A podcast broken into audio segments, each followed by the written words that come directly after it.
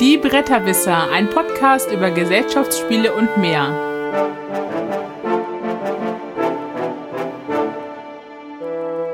www.bretterwisser.de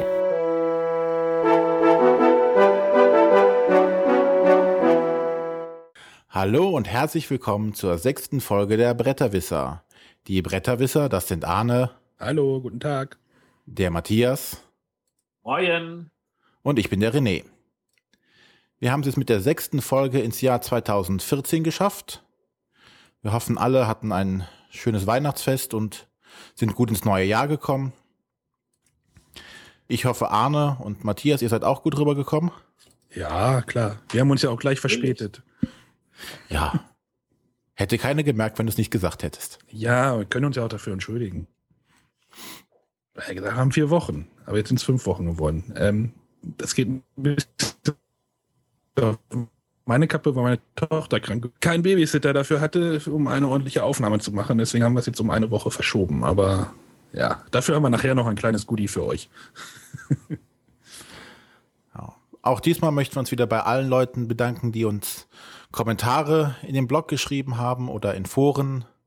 Und besonders möchten wir uns bei Mixosaurus und Tabul Ludo bedanken, die uns unsere ersten iTunes-Kommentare hinterlassen haben. Juhu!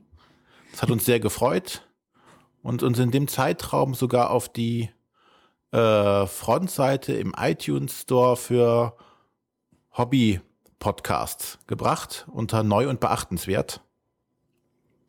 Ich weiß nicht, ob wir jetzt noch da sind, aber vor Weihnachten war das auf jeden Fall so. Das war doch schon mal schön. Ende Januar sind wir da auch wieder. Bestimmt.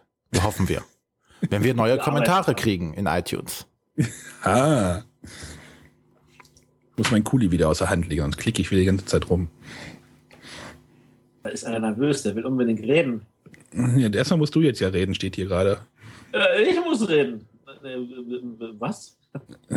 Ich denke, es geht um die Goodies und Stretch Goals noch. Ah, ja, ja, ja, richtig, richtig. Unsere letzte Sendung, da haben wir über Goodies und Stretch Goals geredet und ich hatte da äh, wie das so ist, wenn man über Sachen recherchiert, dann fallen einem so die Sachen alle ins Auge und äh, nach der Sendung sind noch ein paar Sachen aufgefallen und ich habe da letztes Wochenende einen schönen Artikel bei Spielbar.com geschrieben, dass die Leute dazu, dass manche Firmen dazu übergehen, die Goodies selber als Kickstarter anzubieten, was irgendwie sehr, sehr skurril ist.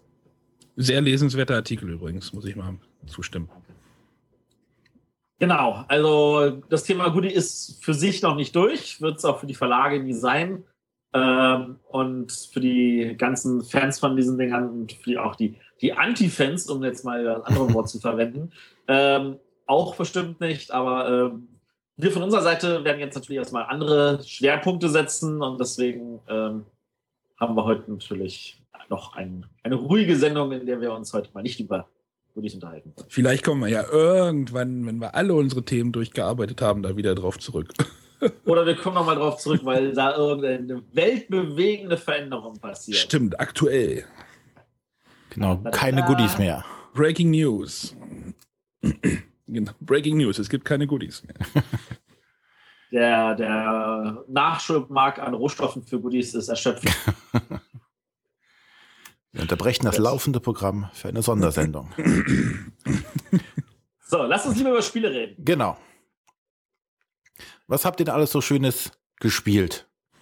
Also ich kann ja erstmal sagen, dass ich äh, mein angekündigtes Futter Night Projekt an Silvester hat leider nicht stattgefunden. Ähm, oh. Oh. Ja, meine Mitspieler waren irgendwie unlustig. Auf die schiebe ich das jetzt ganz, auf das Ganze jetzt mal. Äh, aber es gibt ja noch Karneval oder Geburtstag oder Weihnachten oder wieder Silvester oder ich Du gebe brauchst nicht einen auf. Grund, um Futterneid zu spielen? Ich habe den Futterneid. Nein, aber, aber dafür ist Silvester ein anderes schönes Spiel auf den Tisch gekommen. Eine gute Überleitung gerade, denke ich. Äh, wir haben Bang das Würfelspiel gespielt. Äh, ich habe von dem Spiel erstmal gedacht, oh Gott, noch wieder eine Würfelspielumsetzung und äh, Bang war ja so ein bisschen, äh, bisschen träge manchmal. Ähm, aber dieses Würfelspiel ist super. Also, ähm, ihr kennt vielleicht Bang, da, da geht es irgendwie im Wilden Westen, da ist Cowboys, äh, das Sheriffs gegen Banditen kämpfen, gegen Gesetzlose kämpfen. Also es gibt halt so drei Fraktionen und die gibt es auch in diesem Spiel und das ganze Spiel wird halt gesteuert über Würfel. Und ich finde, es erinnert stellenweise ein bisschen an King of Tokyo. Also es wird halt schnell und viel gewürfelt. Äh, es wird, es fliegen die blauen Bohnen übers Schlachtfeld und der Sheriff steht halt immer im Mittelpunkt, weil die Identität des Sheriffs ist immer bekannt, die anderen Identitäten sind geheim. Äh, also die Banditen wollen dann halt den Sheriff umbringen, die Gesetzlosen wollen eigentlich erst die Banditen und dann den Sheriff umbringen und der Hilfs-Sheriff will den Sheriff beschützen und die Banditen umbringen. Äh, aber man weiß am Anfang erstmal gar nicht, wer wer ist. Und äh, ja, es geht dann halt wild hin und her und es gibt dann noch so ein neues Element des äh, Indianerangriffs. Wenn man zum Beispiel einen Pfeil wirft, muss man sich einen Pfeil aus der Mitte nehmen man kann diesen Würfel, diesen Pfeilwürfel auch dann nochmal würfeln, auf die Gefahr hin, noch mehr Pfeile zu bekommen. Und wenn dieser Pfeilstapel in der Mitte leer ist, bekommen alle Spieler von den Indianern einen Lebenspunkt abgezogen in der Anzahl der Pfeile, die sie vor sich liegen haben gerade. Also je mehr Pfeile man hat, desto schlechter ist es. Und aber diese Pfeile kann man auch loswerden mit einer Gatling Gun. Dafür braucht man drei Gatling Gun Symbole auf den Würfeln ich finde, das ist relativ schwer zu würfeln. Also ich habe es nicht oft gesehen. Aber wenn man diese Gatling Gun hat, dann schießt man auch auf alle Spieler einmal im Kreis ringsherum. Und die verlieren dann auch alle einen Lebenspunkt, aber man selbst ist die Würfel los, äh, die Pfeile los. Äh, es gibt noch Dynamitstangen, die die Würfel blockieren. Und es gibt auch noch Bier, was man würfeln kann. Vielleicht sollte man daraus noch ein neues Trinkspiel basteln. Äh, Äh, mit den Bierfässern kann man, äh, mit den Biergläsern kann man andere Spieler heilen, auch sich selbst. Also da, also wenn man immer so sieht, dass ein Spieler den Sheriff immer heilt, dann ist relativ klar, dass das vielleicht der Hilfs-Sheriff sein wird. Ähm, ja, und in dem Spiel gibt es zwar Spielerausschluss, also Spieler sterben dann halt irgendwie im Spiel und sind dann raus, aber da das Spiel, da eine Runde irgendwie 15, 20 Minuten dauert, ist das auch nicht so tragisch und es geht super schnell, es macht super Laune. Allerdings, man sollte mindestens fünf Spieler sein, damit es Spaß macht. Also, ich habe es jetzt auch mit sechs gespielt, da ist es dann noch ein bisschen schöner. Ich würde es auch gerne. Wie viele Spieler können denn? Äh, steht drauf drei bis acht. Also es gibt auch eine Dreierregel, die irgendwie total Banane ist. Äh, wie gesagt, ich, acht ist eine gute Zahl. Also, also mit acht würde ich es gerne mal spielen, dann wird es natürlich richtig chaotisch. Dann macht die Reichweite der Schüsse, also man kann halt immer nur schießen auf die beiden Nachbarn rechts und links und danach die beiden, also ein oder zwei Plätze von sich entfernt. Wenn man jetzt sechs Leute ist, dann hat man immer einen Spieler, den man gar nicht erreichen kann am Anfang. Äh, und wenn das denn der Sheriff ist, dann muss man sich erstmal andere Ziele suchen, wenn man zum Beispiel der Bandit ist. Also das ähm, wie es denn aus mit also, äh, der, der, Downtime? Ich meine, ich kann mir vorstellen, dass wenn man es tatsächlich zu acht spielt, das Problem ist, dass es ja auch ewig dauert, bis man wieder dran ist. Ja, das ist, das ist wohl wahr, aber es ist halt so ein lockeres, flockeres, locker, flockiges Partyspiel, sage ich mal, und dann musst du halt immer gucken, ah, jetzt der schießt auf den und welche Rolle könnte das jetzt sein? Also da kommt dann halt dieser ganze Trash-Talk, beginnt dann halt so ein bisschen von den Leuten, die halt nicht gerade beteiligt sind. Die versuchen dann so ein bisschen die Rollen rauszukriegen. Äh, also man ist, man ist nicht tatenlos, wenn man. Nein, ja, also du machst halt schon nichts, aber du musst halt vielleicht doch aufpassen, welche Rolle da der Spieler jetzt sein könnte. Ich habe es dann auch so erlebt, dass in den ersten Runden die Rollen relativ klar gespielt wurden. Also der Bandit schießt auf den Sheriff, ist klar. Der, aber wenn jetzt der Bandit in der ersten Runde erstmal den Sheriff heilt, dann ist das ja erstmal so ein bisschen so, ist es jetzt überhaupt der Bandit oder ist das jetzt doch der Hilfs-Sheriff, weil er den dann heilt? Und also, dass man so ein bisschen blufft, das Ganze. Das fließt dann halt später dann irgendwie noch ein. Also, das fand ich eine schöne Überraschung und ich würde es auch jederzeit jetzt wieder spielen. Das macht super viel Spaß. Schön. ich habe auch, ein, ich hab auch einen Beit ich habe auch einen Beitrag auf meinem Blog dazu gerade gemacht. Kann ich auch nochmal Werbung machen. Genau, wir wollten nur nochmal den Namen erwähnen. Das war Bang, das Würfelspiel. Ach so, ja, genau. Gut, dann komme ich mal zu meinem Spiel und das ist Euphoria. Ähm, das ist bei mir kurz vor Weihnachten eingetroffen, war ein Kickstarter von den Autoren äh, Jamie Steckmeyer und Alan Stone. Ähm, der Verlag von denen heißt dann Stonemeyer Games, ist ein Worker-Placement-Spiel, was in einer Endzeit, einer dystopischen Endzeit stattfindet. Und in diesem Spiel versucht man seinen Einfluss auf die vier Fraktionen, die es gibt, auszuüben. Und wer als erstes seine zehn möglichen Einflusspunkte aufs Spielbrett gesetzt hat, gewinnt das Ganze. Das Ganze läuft quasi nicht in einzelnen Runden ab, sondern jeder ist nach der Reihe immer dran. Deswegen ist halt auch dieses Wettrennen interessant. Der Erste, der wirklich seine Punkte gespielt hat, gewinnt und es wird keine Runde mehr zu Ende gespielt. Also es kann keine zwei Sieger oder irgendwelche Tiebreaker braucht man nicht an der Stelle. Ähm, das Ganze ist äh, ein ausgesprochen hochwertig äh, produziertes Spiel. Ich beurteile jetzt hier die äh, Supreme-Variante, die es auf Kickstarter gab. Dort sind alle ähm, oder fast alle Elemente wie Rohstoffmarker und äh, ja, Rohstoffe und äh, Waren gibt es als Holz beziehungsweise Gips oder Steinsachen da, also sehr hochwertig produziert. Die im normalen Spiel sind glaube ich alles Pappmarker, die verwendet werden. Und man muss halt in diesem Spiel in diesen verschiedenen Bereichen seine Arbeiter einsetzen. Die Arbeiter sind hier in dem Spiel Spiele, äh, Würfel, die am Anfang der Runde immer gewürfelt oder des Zuges immer gewürfelt werden können, um dann die verschiedenen Aktionen durchzuführen. Nett bei der Sache ist, im Gegensatz zu anderen Worker Placement Spielen, wo ähm, man durch Einsetzen seiner Arbeiter äh, Felder blockieren kann, kann man hier die Arbeiter der anderen wieder rauskicken aus den Feldern, gibt dem anderen aber dadurch wieder einen freien Arbeiter zur Verfügung, ohne dass er diesen irgendwie zurückkaufen muss. Hm, gleichzeitig gibt es noch äh, sogenannte Rekruten, die einem Einfluss auf die verschiedenen Fraktionen geben, wodurch man wieder Vorteile bei äh, den einzelnen Fraktionen hat. Also unglaublich abwechslungsreich, vielschichtig. Ähm, was noch äh, oder was negativ momentan bei uns aufgefallen ist, zu zweit war es jetzt zu viel Platz auf dem Feld, äh, auf dem Spielbrett. Man ist also sich selten ins Gege gekommen und man musste sich selten an irgendwelchen Gegenden rauskicken oder versuchen, was zu bauen, was der andere nicht hat, weil einfach genügend Platz war. Ich warte noch darauf, dass ich mit vier Spielern spielen kann. Es geht bis zu äh, sechs Spielern. Und dann zu gucken, ob es etwas enger wird und etwas mehr äh, Action auf dem Spielfeld stattfindet dann. Aber ansonsten ein sehr, sehr schönes Spiel. Spielt sich auch relativ flott in circa 60 Minuten. Na, Worker Placement ist gerade so ein bisschen wieder im Trend, oder? Täuscht das? Also es gibt jetzt ja schon ein. Aus, des, aus dem Trend raus? Ja, aber jetzt, jetzt, sind ja doch schon wieder ein paar, paar größere Spiele da. Also, also mein Gefühl ist eher, dass die Zahl der Worker Placement Spiele prozentual gesehen am Jahrgang geringer geworden ist. Das kannst du ja mal durchrechnen.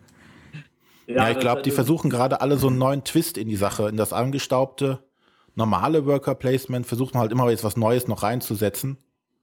Deshalb gibt das, glaube ich, jetzt momentan so einen leichten Schub. Oder wirkt dann etwas mehr, dass wir so mehr Spiele da sind. Ich meine, wir hatten, wir hatten die kurze Zeit, wo die, die Deckbauspiele unheimlich geboomt sind. Das ist momentan ja, wieder deutlich zurückgegangen. Ja, aber dafür ist der Deckbau jetzt in vielen Spielen drin als Element. Nicht als komplettes Spiel, sondern ist richtig. Ist richtig. Und dann wird kombiniert. Deckbau mit Worker Placement und so weiter. Ja, ich werde nachher auch noch was ausprobieren Richtung Deckbau in Deckbau als Mechanismus. Ja. Aber nicht, dass wir jetzt auf die Idee kommen, einen Deckbau-Podcast zu machen, oder? Nein. Aber ich mag Deckbau, aber dazu später nochmal mehr. Aber das war auf jeden Fall von mir. Euphoria, bilde Better Dystopia. Ach, äh, eine Sache noch. Momentan wird auch wohl darüber nachgedacht, ob es nicht ein Publisher gibt, der das Ganze auch auf Deutsch beziehungsweise in anderen europäischen Sprachen veröffentlicht. Würde ich sehr begrüßen. Und für alle, also der englische Text hält sich Gott sei Dank sehr in Grenzen. Und für alle, die das Spiel auch auf Kickstarter haben, würde es wohl auch ein Nachrüstset geben, dass die Karten und, hm, glaube ich, hauptsächlich die Karten sind, wo die Texte ersetzt werden können. Das wäre also auch schon recht schön. Okay. Dann darf Gut, der Matthias. Ja. Ähm, ich wollte auch was erzählen. Ich habe mir ja wieder ein kleineres Spiel vorgenommen und zwar Ghost mit drei O. Das ist von Richard Garfield und bei Yellow erschienen. Ich glaube, das ist im deutschen Markt noch nicht draußen. Nein. Ähm, ich habe da einfach mal, äh, nachdem mein guter Freund Karl aus England das äh, mit seiner Familie 20, 30 Mal gespielt hat letztes Jahr, gedacht, naja, das muss ja dann nicht so schlecht sein und habe einfach mal zugegriffen in Essen Ähm, und das kam jetzt äh, zwischen den Feiertagen auf den Tisch. Und ich bin mir noch nicht so ganz schlüssig, ob ich dieses Spiel wirklich mag, aber die meisten in meiner Gruppe sagen nein. äh, grob gesagt, es, es, geht darum, jeder hat, äh, es, jeder hat ein, ein Haus gekauft, ein verspuktes und muss es spukfrei bekommen und dazu muss man die Geister vertreiben. Ähm, jeder kriegt also einen Stapel von Geisterkarten verdeckt vor sich hingelegt. Das ist ein Spukhaus. Ähm, um die Geister erstmal vertreiben zu können, müssen wir die regulären Geister vertreiben, die in Form eines Nachziehstapels. Und dazu hat jeder Spieler noch Karten auf der Hand. Ähm, und es gibt halt die Phase vor Mitternacht und nach Mitternacht. Vor Mitternacht ist der Zeitraum, solange es noch Geister im Nachziehstapel gibt. Wenn der Nachziehstapel alle ist, ist nach Mitternacht. Und das ist der früheste Zeitpunkt, wo wir dann anfangen dürfen, die Geister aus unserem Haus zu vertreiben. Ähm, wer dran ist, der nimmt halt irgendwelche Karten von seiner Hand, die den gleichen Wert haben und legt sie ab. Bedingung ist, die müssen halt eine höhere Zahl haben als die letzte gespielte Zahl. Wenn man eine Karte legt, sagt man sich, okay, das war's, der nächste Spieler ist dran. Wenn man zwei oder drei der gleichen Zahl ablegt, dann darf man gleich nochmal machen. Und wenn man nicht legen kann, dann muss man halt alle Karten, die gelegt wurden, auf die Hand nehmen. Und das klingt jetzt auf Anhieb erstmal, oh, buh, da kann ich ja gar nichts machen, aber die Wahrheit ist, am Anfang fängt man erstmal an, Karten zu horten, äh, alle auf die Hand zu nehmen, weil äh, erfahrungsgemäß hat man dann lauter Zweier oder Dreier. Weil wenn einer sagt, oh cool, ich spiele die zwei und die zwei und die zwei und die zwei und die zwei und hopp, jetzt ist meine Hand leer, jetzt kann ich hier eine Karte vom Stapel spielen, ähm, dann kann er das oder kann er das nicht, aber wenn er das nicht kann, dann nimmt er alles wieder auf die Hand und nächste Runde spielt er wieder alles 2, 2, 2, 2 runter. So das Ganze sich ein bisschen so nach äh, Beschäftigung anfühlt. Deswegen gibt es äh, bestimmten Kniff, also wenn viermal dieselbe Zahl gelegt wird, wird sie komplett rausgenommen aus dem Spiel und es gibt noch ein paar andere Karten dafür sorgen, dass der ganze Stapel aus dem Spiel genommen wird, äh, sodass das nicht unbedingt durchgehend so sein muss. Äh, noch ein paar andere Aktionskarten, wie äh, es gibt ein paar sehr, sehr gefährliche Monster, dann dürfen andere gefährliche Monster drauf oder der Pfadfinder.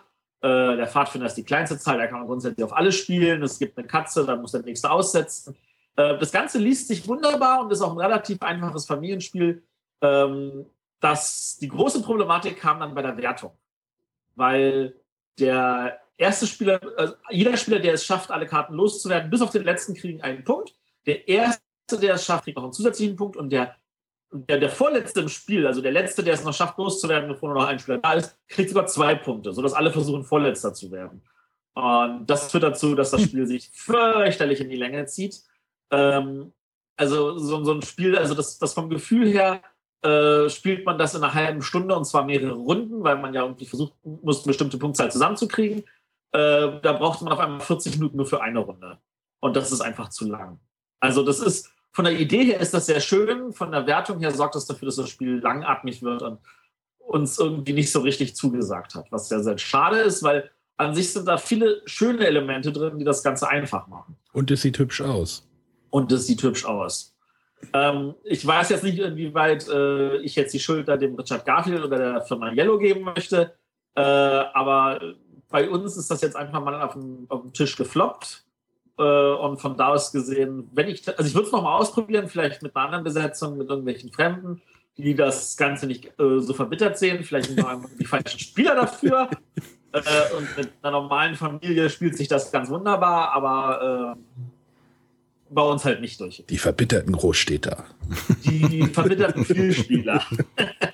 genau. Ja, also Ghost von Yellow. Gut, dann kommen wir mal zu unserem Hauptthema für diese Folge und wir haben uns ja gesagt, diesmal wollen wir ganz entspannt über unsere Highlights aus 2013 erzählen. Ähm, wir haben uns so als, als Maßstab gesetzt, nicht nur von der Messe zu berichten, die wir, wo wir schon unsere eigene Folge von hatten, sondern alles, was so im, im Spielejahr 2013 für uns von Interesse war. Und ja. Dann darf der Arne mal wieder beginnen. Ja, ich kann ja noch mal kurz, also ich hatte Weihnachten ein lustiges Erlebnis. Ich hatte äh, Weihnachten sitzt man ja manchmal dann irgendwie nach am Essen so ein bisschen gelangweilt rum, als wir zu meinen Eltern gefahren sind und da habe ich gedacht, ach, packst mal ein paar Spiele ein. Und dann hatte ich erstmal ein Polterfass auf den Tisch gebracht. Das ist so ein bisschen, oh, mein Bruder, der ist irgendwie fast gar kein Spieler oder gar kein Spieler und der, dem fand, der war die ganze Wertung ein bisschen zu kompliziert und der hatte dann irgendwie gar keinen Bock mehr. Und dann äh, hatte ich gedacht, ach, nimmst du noch einen Quicks, legst noch einen Quicks auf den Tisch. Äh, das hatten er noch mitgespielt, das hatten dann auch irgendwie alle mitgespielt. Meine Mutter kam dann noch dazu, die gerade vorher noch irgendwie beschäftigt war und dann saßen irgendwie plötzlich alle um diesen, um den Tisch und es haben alle angefangen zu spielen und es haben alle sofort geschnallt, das Spiel. Äh, und äh, ja, das auch gleich zwei oder ich glaube drei Runden haben wir sogar gespielt und alle, alle waren total dabei. Und ja, als ich dann wegfahren wollte, meinte meine Mutter zu mir irgendwie, ja, das wäre doch auch mal ein Spiel, was war, was ich mit meinem, mit deinem Vater alleine spielen könnte. Da habe ich gesagt, und dann habe ich gesagt, hier, behaltet es einfach. Ich habe zu Hause noch ein äh, verschweißtes Rumliegen, äh, ich nehme denn das und ihr habt das und das könnt ihr dann behalten. Und ja, und dann abends erreichte mich dann noch ein, eine WhatsApp-Nachricht von meiner Schwägerin, die dann auch gerade schon das Quicks sich wohl hochgenommen hatten. Also die wohnen halt im gleichen Haus, im gleichen Haus und dann hatten die den ganzen Abend wohl irgendwie Quicks gespielt. Es kamen den ganzen Abend irgendwelche Punktestandsmeldungen irgendwie an mich. Und äh, jetzt war ich letzte Woche nochmal bei meinen Eltern und da lagen irgendwie so sechs, sechs extra Quicks-Bögen irgendwie noch äh, dort rum. Also die haben dann wohl noch mal ein bisschen aufgestockt. Und äh, ich werde jetzt auch noch mal ein Quicks kaufen, äh, dieses Quicks XL mit den größeren Bögen und größeren Würfeln. Das kriegt dann mein Vater noch mal zum Geburtstag. Äh, weil ich glaube, die, die, die Bögen sind vielleicht ein bisschen klein für ältere Leute. Deswegen kann ich das schon verstehen, wenn die das ein bisschen größer machen. Äh, deswegen werde ich da noch mal einsteigen und äh, der Preis war auch vollkommen in Ordnung. Also das, das war so ein, so ein Erlebnis, wo ich gedacht habe, boah, ich habe ja doch Spieler zu Hause, also bei meinen Eltern sitzen. Ja, die Jury ist nicht so doof. Die weiß, warum sie das Spiel nominiert hat. Ich fand das Spiel, ich, für mich war das Spiel auch Favorit im Sommer, aber leider. Und das Lustige ist, ich hatte das Quicks äh, weit vor der Nominierung gekauft. Ich hatte irgendein Blogger hatte darüber geschrieben und es sehr gelobt. Und ich bin dann in die Spieleburg in Göttingen gegangen und äh, habe nach Quicks gefragt und äh, die haben mich angeguckt wie ein Auto. Also die kannten das nicht und wussten auch mit dem Verlag noch nicht so richtig was anzufangen. Und ja, ich habe es dann doch halt im Internet bestellt, weil sie es nicht vorrätig hatten. Äh, aber jetzt gibt es das da auch in Göttingen. Also das war so mein Quicks-Erlebnis und das fand ich einfach, war einfach genial. Also ich werde jetzt öfter, wenn ich zu meinen Eltern fahre, immer irgendwas einpacken und äh, vielleicht kriege ich die doch noch ein bisschen mehr zum Spielen. Das ist super. Ja, schön. Ehe du dich versiehst, wollen sie Siedler von Katan kennenlernen? Das hatte ich ja von meinen Eltern mal geschenkt gekriegt damals, 95 oder sowas. Ja, haben sie es dann auch selber gespielt? Ja, ich hatte es dann mein, wir hatten es dann auch zusammen sogar gespielt, ja. Alles klar, dann muss als nächstes Carcassonne auf den Tisch. und dann Zug und Zug und dann Bora Bora. und danach den Nations, ne? Ja, ja, ach, Nations ist ja einfacher als Bora Bora. Oh, echt? Aber es dauert länger, oder? Äh, ja. ja, das war so mein erstes so ein Weihnachts Weihnachtserlebnis. Ja, das ist doch super. Ja. Mein Highlight, also das erste meiner Highlights, ist natürlich hier der Start unseres Podcasts, dass das geklappt hat und im Endeffekt sehr spontan und ich habe ich hab gerade noch mal nachgeschaut. Äh, äh, Anfang September hast du bei Twitter die erst, den ersten Aufruf gestartet. Da sind wir in Kontakt getreten. Ja. Und dann ging das relativ zügig, bis wir dann. Kurz vor, ja, Mitte Oktober war, glaube ich, erste Folge, ne? Ich glaube, Arne und ich hatten schon im Mai angefangen, darüber zu diskutieren, oder? Ja, ich hatte, ich hatte das schon immer so ein bisschen im Hinterkopf, aber irgendwie, ich habe halt die technische, technische oder das technische Wissen fehlte mir da ein bisschen dafür. Also ich war dann halt auch ein bisschen der Meinung, dass in Deutschland so ein regelmäßiger Podcast sicherlich äh, Hörerschaft finden wird und ich denke mal, unsere Zahlen zeigen das auch. Ja. Ja, aber die sind mich auch sehr zufrieden. Aber es braucht halt einen René, der das Ganze dann auch wirklich zum Laufen bringt. Genau. Ja, mit anfänglichen Problemen, was die Technik anbelangt. Ja, aber wir haben es geschafft und mittlerweile sind wir, glaube ich, auch auf einem Stand, wo wir ohne Scheu das Ganze präsentieren können. Es macht ja. uns, also zumindest mir und ich denke euch auch, sehr viel Spaß, das Ganze. Ja, ich fand es schon blöd, dass wir letzte Woche die Folge hätten aus oder verschieben müssen. Das war, ich hatte mich schon, ist, nicht drauf rum. Ich hatte mich schon so, so drauf gefreut. Ich dachte, ja, endlich wieder Podcast. Und dann, oh, scheiße, verdammt. Mehr Mitleid gibt's jetzt nicht. Oh, ja, ich, ich war ja nicht krank. Ja, ja, ja. Ich steuere relativ gesund durch den Winter. Klopf, klopf, klopf. Nach mehreren gescheiterten Versuchen, irgendwas in dem Bereich Brettspiele auf die Beine zu stellen, sei es ein Blog oder sonstiges, freue ich mich einfach, dass das jetzt geklappt hat und wir, denke ich mal, auch eine gute Konstanz jetzt schon gezeigt haben, Ja, dass wir das auch länger durchhalten können. Also, wenn ich nur auf unsere Planung gucke, sage ich, da halten wir noch eine ganze Weile durch. Ja, Oh, war ja. die, die ist eher erschreckend, glaube ich. die Liste an Hörer Themen. werden uns nicht los. Haben, wir- haben wir denn heute das Kaffee-Brettgeflüster jetzt überholt? Oder? Ja, haben wir. Haben wir. Okay, wenn wir denn den Dice Tower demnächst überholt haben, dann haben wir es geschafft. Oder müssen wir aber unsere Schlagzahl deutlich erhöhen? Verdammt. Wir können uns dann ja bei Gelegenheit, bei Gelegenheit, beim Guido dann entschuldigen, dass wir das Kaffeebrettgeflüster überholt hatten. Ja. Gut, aber das war, glaube ich, auch mein größtes Highlight für dieses Jahr. Der Start eines Podcasts? Äh, oh, oh. Na, das ist, also ich finde, das ist auch ein super Nein, Highlight. nein, ich, aber nicht Lebenshighlight, oder? Nein, für dieses, also im Bereich Brettspiele. Lebenstechnisch gibt es ja noch andere Highlights. Ich wollte gerade sagen, wir reden hier von Spielen. Ähm, ja, ich habe ich hab einige Highlights und mein größtes Highlight hebe ich mir einfach für, für das Ende auf. Als erstes würde ich einfach sagen, also ich, so ein kleines Highlight für mich ist auf jeden Fall La Bocca. Ein Spiel, wo ich sehr traurig drüber bin, dass die Jury es nicht nominiert hatte. Ähm, Ja, hat äh, ich erinnere mich noch, ich hatte vor zwei Folgen, in, in, in Folge 4, wo wir die Weihnachtsbeispiele gemacht hatten. Da hatte ich auch erzählt, dass ich, dass ich der große Wurf äh, ungefähr achtmal oder so gekauft hatte und die Leute das dann mal gleich mir weggenommen haben. Ähm, schlimmer war es eigentlich noch bei La Bocca. Das äh, habe ich gekauft, das haben wir gespielt. Die Leute haben gesagt, behalte ich.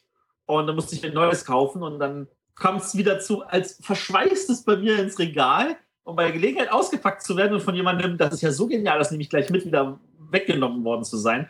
Und ich glaube, das habe ich sogar zehnmal gekauft, wenn nicht öfter. gut, dass man da nicht so viel auspöppeln muss bei dem Spiel. Ne? Äh, ähm, ja, nein, ja. Mehr als bei dem anderen Spiel leider. Die Münzen stimmt. Aber dann hast du ja immer wieder eine frische Uhr, weil bei, bei meinem Spiel ist nämlich die Uhr schon kaputt.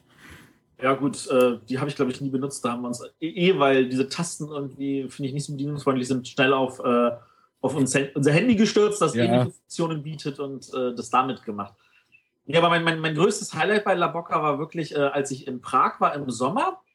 Äh, da saß ich halt an einem Tisch mit einem Engländer, einem Holländer, einem Polen, äh, einem Italiener und einem Spanier. So beginnen doch Und auch die schlechten haben- Witze, oder? so beginnen normale schlechte Witze. Nein, Ich, ich, äh, beruflich war ich in, in, in Prag und da waren halt Spieler aus ganz Europa. Und da haben wir abends, haben wir halt dann, äh, ich, äh, packen wir dann immer irgendwelche Brettspiele hin, wenn das eigentliche Arbeitszeit vorbei ist. Und dann habe ich La Bocca hingepackt und dann haben sie gesagt, was ist das? Meinte ich so, äh, ihr kennt alle Tetris und das ist das Bessere. Und dann haben wir das gespielt und ich glaube, wir hatten dann gleich noch eine Runde hinterher gespielt und dann haben wir noch eine Runde hinterher gespielt und äh, dann haben alle 50 darum geprügelt, wer es mir abkaufen konnte, weil ich hatte leider nur ein Exemplar dabei. Ja, es ist, es ist ein schönes Spiel, da muss ich auch zustimmen. Ja, also das ist äh, auf jeden Fall spielerisch ein definitives Highlight und äh, Familie Brandt hat da ein ganz, ganz tolles Spiel gemacht und ich hoffe, dass sich das äh, für die auch lohnenswert noch einige Jahre lang verkauft.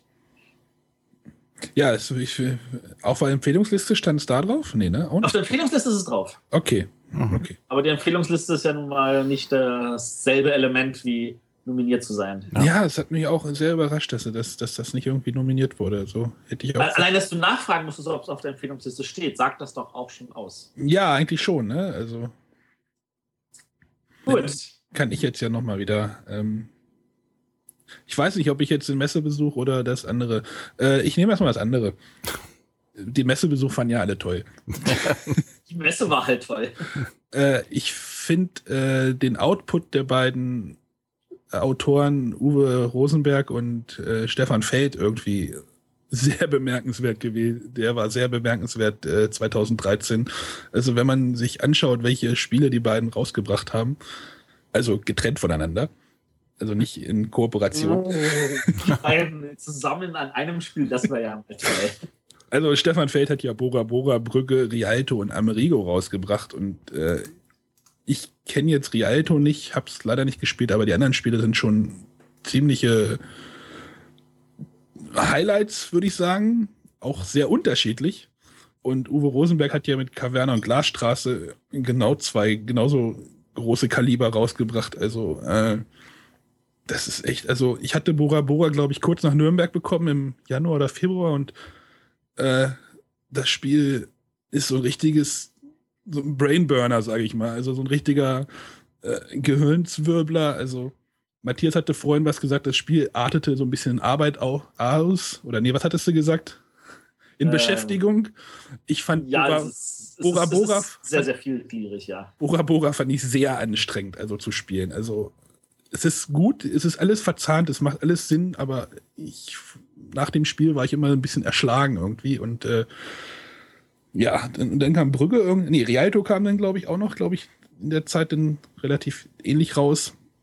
Wie gesagt, das hatte ich leider nicht gespielt, aber Brügge kam dann raus und das war dann halt so ein ganz anderes Spiel. Das war so, so hatte so einen ganz anderen Spielflow, sage ich mal. Brügge spielte sich so relativ zügig runter. Man hat halt seine fünf Karten, spielt davon vier aus. Es ging relativ zügig alles und dieses Bora Bora war dann halt so ein bisschen so, oh Gott, wo setze ich jetzt meinen Würfel ein? Wobei ich auch sagen muss, als Nicht-Feld-Fan gefällt mir auch Bora Bora, wo wir es mal gespielt haben, fand ich, also fand ich gut und der Zugang war gar nicht so schwer. Fand ich jetzt ich finde es zu anstrengend, um das zu spielen, ehrlich gesagt. Also wirklich, also ich habe ich hab da keinen Spaß dran. Also ich, ich finde es ein super Spiel und das macht, also ich würde es auch spielen, aber so, also wenn ich jetzt so, ich habe halt hier auf diesem Ablaufplan hier gerade Bora Bora und Brügge nebeneinander stehen und ich würde jeweils jede, immer Brügge vorziehen. Ja. Interessanterweise, also wenn ich meinen Sohn frage, der würde Bora Bora vorziehen. Und Echt? das ist, also ich meine, mein, mein Sohn spielt leider nicht sehr viel. Also, aber er, wenn wir ihn an den Tisch setzen, dann will er auch wirklich schwere Kost haben. Also mit einem Bubu kann ich ihm kommen, mit einem Trajan kann ich ihm kommen, ja, okay, mit einem ja. Bora Bora kann ich ihm auch kommen. Und ein Brügge ist ihm zu anstrengend, da muss er zu viel Text lesen. Ach so. Und ja. da ist ein Bora Bora fällt ihm da viel einfacher und der spielt mich auch gegen die Wand im Notfall. Und, äh, und da muss ich sagen, das ist auch nochmal sehr, sehr toll bei Bora Bora, das hat ihn animiert dazu zu sagen, oh ja, wie wäre es denn, wenn ich selber mal ein Brettspiel mache? Uh. Ich meine, das ist jetzt natürlich, also von einem Elfjährigen darf man da keine, keine kühnsten Wunder erwarten, aber wenn ein Spiel sowas in meinem Sohn auslöst, das ist also auch, finde ich, toll. Also wir ja. zum Thema Elfjährige und Brettspiel, wir haben Silvester kurz vor zwölf, ich glaube es war halb zwölf oder so, das hatte ich einfach mal als Kakerlaken, nee, Mogelmotte rausgepackt. das war, bitte? Das ist super, das Spiel. Das war ein ziemliches Highlight. Ja, das war auch nochmal sehr gut. Aber das hat die auch ziemlich lange im Schrank liegen und äh, keiner wollte es mit mir spielen. Ich dachte, jetzt Silvester, jetzt kurz vor zwölf. Jetzt, jetzt sind alle in guter Stimmung.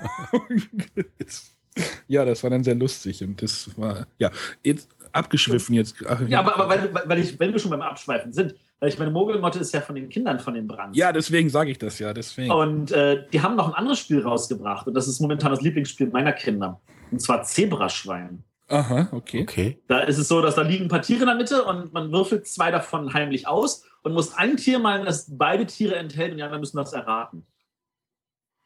Sehr, sehr kindergeeignet, sehr, sehr schön. Mhm. Meine Kinder lieben es. Zebraschwein. Zebraschwein von Schmidt. Kannte ich jetzt gar nicht. Ja, aber das, das war so, also, und, und dann halt noch die beiden Spiele von Uwe Rosenberg, Kaverna und Glasstraße. Also, äh, zu Glasstraße hatte ich ja schon was gesagt und zu Kaverna auch. Also ich hoffe, dass ich auch noch mal einen Kaverna demnächst bekomme. Ich würde es gerne noch mal mehrfach spielen, weil es hat mich doch ziemlich begeistert auf der Messe. Ähm, ja, und Glasstraße spiele ich immer noch sehr gerne. Da spricht mich vor allem die Spielzeit an. Also die ist, die ist äh, sehr schön. Mhm. Nachzuhören in den Folgen äh, weiß ich nicht. Und äh, Caverna war, glaube ich, Folge 2. Ja, Glasstraße ist auch für mich. Unser Blog ist, glaube ich, durchsuchbar und dann kann man das schon ja. finden. Ja. Gut, dann komme ich mal zu meinem nächsten Highlight. Was mich dieses Jahr sehr begeistert hat, wo wir jetzt gerade bei Kindern waren, da war, dass meine Tochter angefangen hat, ihr erstes Spiel zu spielen. Das hatte ja mit ähm, mein erster Obstgarten war das, da hatte ich auch schon mal was zu gesagt. Wie alt ist denn deine Tochter? Äh, die wird jetzt drei im Januar. Okay. Und das ist so das Alter, wo die Verlage überhaupt erst anfangen. Ja, meine ist, meine ist jetzt, wird jetzt dreieinhalb sozusagen. Also dort sind wir jetzt auch kräftig am Memory spielen und äh ja, es fängt jetzt an mit Memory und jetzt das nächste, was jetzt zu Weihnachten war, war Quips. Quips, ja, das habe ich meiner Tochter zu Ostern geschenkt. also, das geht jetzt los und ich hoffe einfach, sie hat viel Spaß daran und Also, also ich setze immer Spielen so ein bisschen in Anführungszeichen. Also meistens ist es so ein bisschen mit dem, Mater also bei uns, also bei dem Quips wird einfach nur irgendwie die Farben auf das, auf die Spielpläne erstmal nur gelegt. Irgendwie Ja, wir ohne machen- Würfeln. Erstmal nur mit dem Spielmaterial ein bisschen rumspielen. Also, Ja, das sowieso. Also, Kinder haben eine Aufmerksamkeitsspanne von ein paar Minuten. Da kann man ja auch nicht mehr erwarten. nein, aber da, da zwingen wir sie natürlich auch nicht zu, sondern Nein. wenn sie möchte, wird halt rausgeholt und dann wird gefragt, wie sie das machen möchte, ob sie mit Würfeln oder einfach nur so oder. welchen Bogen? Den mit Und den Farbklecksen. Und dann entscheidet sie das. Das Einzige, was wir versuchen, äh, schon zu Beginn zu unterbinden, ist, dass sie anfängt zu futteln. Also das kann sie auch schon recht gut. Wenn sie das einmal sagt, weiß ich nicht, sie würfelt einen, sie soll einen grünen Stein nehmen und nimmt sich dann erstmal einen roten, weil der passt ja gerade besser ins Konzept. Zu futteln? Ja, so heißt das bei uns, also zu mogeln. Ja, schon mal Ah, So heißt es im Rheinland. Im das Rheinland. ist Banane. Zu schummeln. Ja, weil, weil Schummeln, Cheaten, Chiquita, Banane und Ach, je. Oh Gott. Berliner und ihre Bananen. genau. Ja, das macht Spaß. Ja, so, äh, dem kann ich auch nur. Und ich finde auch immer schön, was äh, auch der Haber Verlag irgendwie an Spielen raushau, also Ja, zur Verfügung stellt. Das ist äh, unglaublich. Also wir haben ja irgendwie der Froschkönig oder sowas heißt das. Das ist auch ein sehr schönes Spiel. Wir schweifen schon wieder ab. ja. Ja, ich wollte gerade, also bei Haber, da könnte ich jetzt also noch einige richtig coole Spiele aufzählen. Ja, dann kannst du ja nochmal in die Themenvorschläge reinschreiben. Ja, genau. Vielleicht sollten wir tatsächlich noch mal so einen kleinen Podcast machen über Kinderspiele. Ja, hatten wir doch, glaube ich, sogar schon stehen, oder? Ja, irgendwo steht das. Ja, das, vielleicht sollten wir es ein bisschen näher ziehen, weil da, können, da kann ich auch so einige Tipps noch geben, die richtig cool sind. Ja, dann äh, her, her damit. Später. Später, genau. Aber heute wollen wir nicht über Kinderspiele reden, sondern über Highlights von 2013. Genau, und darfst auch direkt mal weitermachen. Ja, ich darf weitermachen. Ja, ähm, Oh, kommt jetzt ein Lowlight. Ja, eigentlich, in der Theorie, man kann es als Lowlight sehen, aber faktisch war es gar kein Lowlight. Ähm, also das ist ja, ich habe ja vorhin gerade noch von Prag erzählt. Ähm, ich, da habe ich äh, die Europameisterschaft durchgeführt für das World of Warcraft Trading Card Game, etwas, wo ich für das Marketing und das Community Management in ganz Europa für zuständig war. Ähm, und das ist ja nun eingestellt worden von Blizzard und äh, mit dieser Einstellung ist natürlich auch ein 80, 90 Prozent meines Jobs an der Stelle weggefallen. Ähm, aber wie das so ist, wenn man positiv in die Zukunft guckt, da wo äh, ein Loch sich auftut, das, das wird auch wieder gefüllt. Äh, es hat mir halt die Möglichkeit gegeben, einen neuen Job äh, in Angriff zu nehmen, den ich kennengelernt habe über die Messe Essen.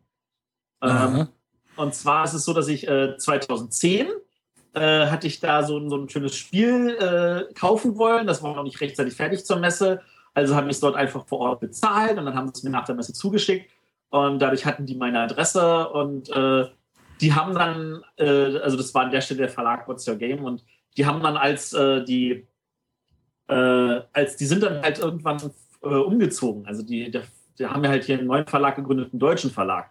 Und äh, die haben dann also gesehen, uch, der wohnt bei uns um die Ecke und das ist wirklich um die Ecke, fünf Minuten Fußweg. Äh, und haben mich einfach mal angesprochen und so hat man sich getroffen. Und als die gehört haben, wie du, du hast keinen Job, willst du nicht für uns arbeiten? Und seitdem habe ich halt einen neuen Job. Sehr und äh, den liebe ich momentan. Ja, man sieht es immer an deinen Skype-Offline-Zeiten. Wenn du von Podcast irgendwie, ich gehe jetzt los zur Arbeit, zehn Minuten später ist er schon wieder online. Ein Ja. Traum. Und René und René äh, meckert dann immer. Ja, ich brauche eine Stunde. Zu In Fuß? einer Stunde bin ich von Berlin, von der einen Ende, nee, am anderen Ende bin ich nicht, aber ich bin wirklich mehr als durch die halbe Stadt. Aber ja, ich muss auch Fuß. durch halb Düsseldorf durch. Äh, zu Fuß. Zu Fuß, zu Fuß schaffe ich schaffe ich es in einer halben Stunde durch einen Bezirk. Einen kleinen. Also ich stehe in, also ich stehe in zwei Minuten auf der Feldmark hier. Ich glaube, das, ich glaube, das ist auch wirklich so, so ein bisschen das Berliner äh, Metier, dass also man, wenn ich tatsächlich ans andere Ende der Stadt fahren muss, dann ist mir das zu weit weg. Und äh, ich merke das schon manchmal bei mir. Äh, es gibt diesen wunderbaren Spieletreff äh, äh, am, an der Platz der Luftbrücke äh, vom Alibaba. Schöne Grüße an Alibaba an dieser Stelle. Ähm, der ist, also wenn ich mit dem Auto fahre, bin ich in sieben, acht Minuten da. Wenn ich mich mit der BVG quäle, brauche ich eine Viertelstunde. Und beides ist mir schon zu lang. Du solltest nicht aufs Land ziehen. Das ging mir gar nicht. Wobei ich ja auch mal ein Jahr lang auf dem Land gelebt habe, aber das ist, ja. Lange her. Ja. Ich weiß, warum ich, warum ich meine Großstadt liebe. Genau. Und bei What's Your Game machst du, den, hast du gesagt, welche Spiele du mit ent, äh, betreut hast? Aber das kann ich gleich ja nochmal machen, aber äh, an sich bin ich dort Mädchen für alles. Ach so. Kaffee kochen, kopieren. Äh, da, Dafür Praktikanten. also meine offiziellen Jobtitel sind äh, Sales Director, Marketing Manager und äh, Erklärbär. Redakteur. Erklärbär. Ja, also im Notfall darf ich alles machen. Quasi Ja. der Elten der Brettspielszene. Oh Gott. Jetzt, ist er, jetzt sagt er nichts mehr. Das ist beleidigt. Ich musste gerade kurz überlegen, Elton war der Typ von Stefan Raab, nicht wahr? Genau. Matthias Ja, guckt kein Fernsehen. Ja, Okay. ich vergaß. Der macht auch ein, zwei oder drei mittlerweile. Das ist die mit Michael Schanze, diese Sendung. Nicht wahr? Lang, lang ist her, ja. Der hat das auch mal gemacht. Richtig steht's bitte, wenn das Licht geht. Nein, warte mal. Bei, bei Michael Schanze hieß es noch, ob ihr recht habt oder nicht, sagt euch gleich das Licht, als ob das Licht drehen Und da gab es den Plop. Dann gab es den Plop, genau. Den kann ich sogar noch. Ja. Oder ich glaube, dann darf der Arne weiter. Genau. äh, ich hatte noch so ein bisschen oder bei der Vorbesprechung zu diesem Podcast heute noch vielleicht sogar, dass die Leute noch mal so ein bisschen Spiel des Jahres oder was deren Highlight oder Matthias hat ja La Bocca schon genannt und ich möchte, äh, da ich großer Deckbau-Fan bin, wie vielleicht schon mal durchgeklungen ist, äh, das Spiel Ascension erwähnen. Das hatte mich Anfang des Jahres äh, doch ziemlich umgehauen. Also ich glaube, ich hatte es irgendwie zwischen den Jahren mir vom Weihnachtsgeld gekauft oder sowas. Irgendwie. Äh, nachdem es lange fraglich war, ob es überhaupt auf Deutsch rauskommt, kam, kommt, kommen sollte. Ähm, und ich habe es mir einfach gekauft und es hat mich ziemlich, ziemlich umgehauen. Also meine Freundin und ich haben das schon so oft gespielt jetzt. Ähm, Ascension ist halt ein, ich sag mal, Dungeon Crawler, also es hat so ein bisschen diesen, das Thema, ist aber im Gegensatz zu Thunderstone innerhalb von 30 Sekunden aufgebaut und das Spiel spielt sich so flott. Also man hat kaum Einschränkungen im Kartenverkaufen. Also man hat sein, sein Geld auf der Hand oder seine Kampfkraft und kann, kann mit den seine Karten dann komplett ausspielen. Also man kann alles, man kann mehrfach kaufen, man kann das verschieden aufteilen und wie gesagt, das Spiel geht so flott und das ist so oft bei uns auf den Tisch gekommen. Ich habe auch, glaube ich, alle Erweiterungen, bis auf die letzte, die habe ich jetzt, glaube ich, ausgelassen. Ich, Im Januar hatte ich mir dann wirklich gleich dann die erste kleinere Erweiterung dann noch dazu gekauft und äh, ich finde es schon mal schön, dass das Spiel komplett, also im Moment mit allen Erweiterungen in eine Schachtel immer noch passt. Äh, Wow. ja, ne, wirklich, also du kriegst halt alles rein und äh, man kann halt mit allen, also dieser, dieser Monster-Nachziehstapel ist, glaube ich, im Moment so, keine Ahnung, 15, 20 Zentimeter hoch. Also Puh. ich glaube, man soll's, man soll's vielleicht doch, ich werde vielleicht überlegen, dass ich vielleicht die, es gibt halt, die haben immer große Erweiterungen, klein, also großes Spiel, kleines Spiel, großes Spiel, kleines Spiel und die sollte man vielleicht auch noch mal trennen. ne? Also auf der Messe haben sie mir auch gesagt, die neueste Erweiterung sollte man eigentlich separat spielen. Achso, ich muss noch sagen, dass man jede Erweiterung, jedes Set auch alleine spielen kann. Die kleinen Erweiterungen sind immer für zwei Spieler spielbar. Kann man aber dann halt mit den großen zusammenmischen. Das ist kein, kein Thema, dann kann man seit mit sechs spielen sogar. Ähm, ja, es ist immer alles separat spielbar. Das ist schon mal ein Pluspunkt.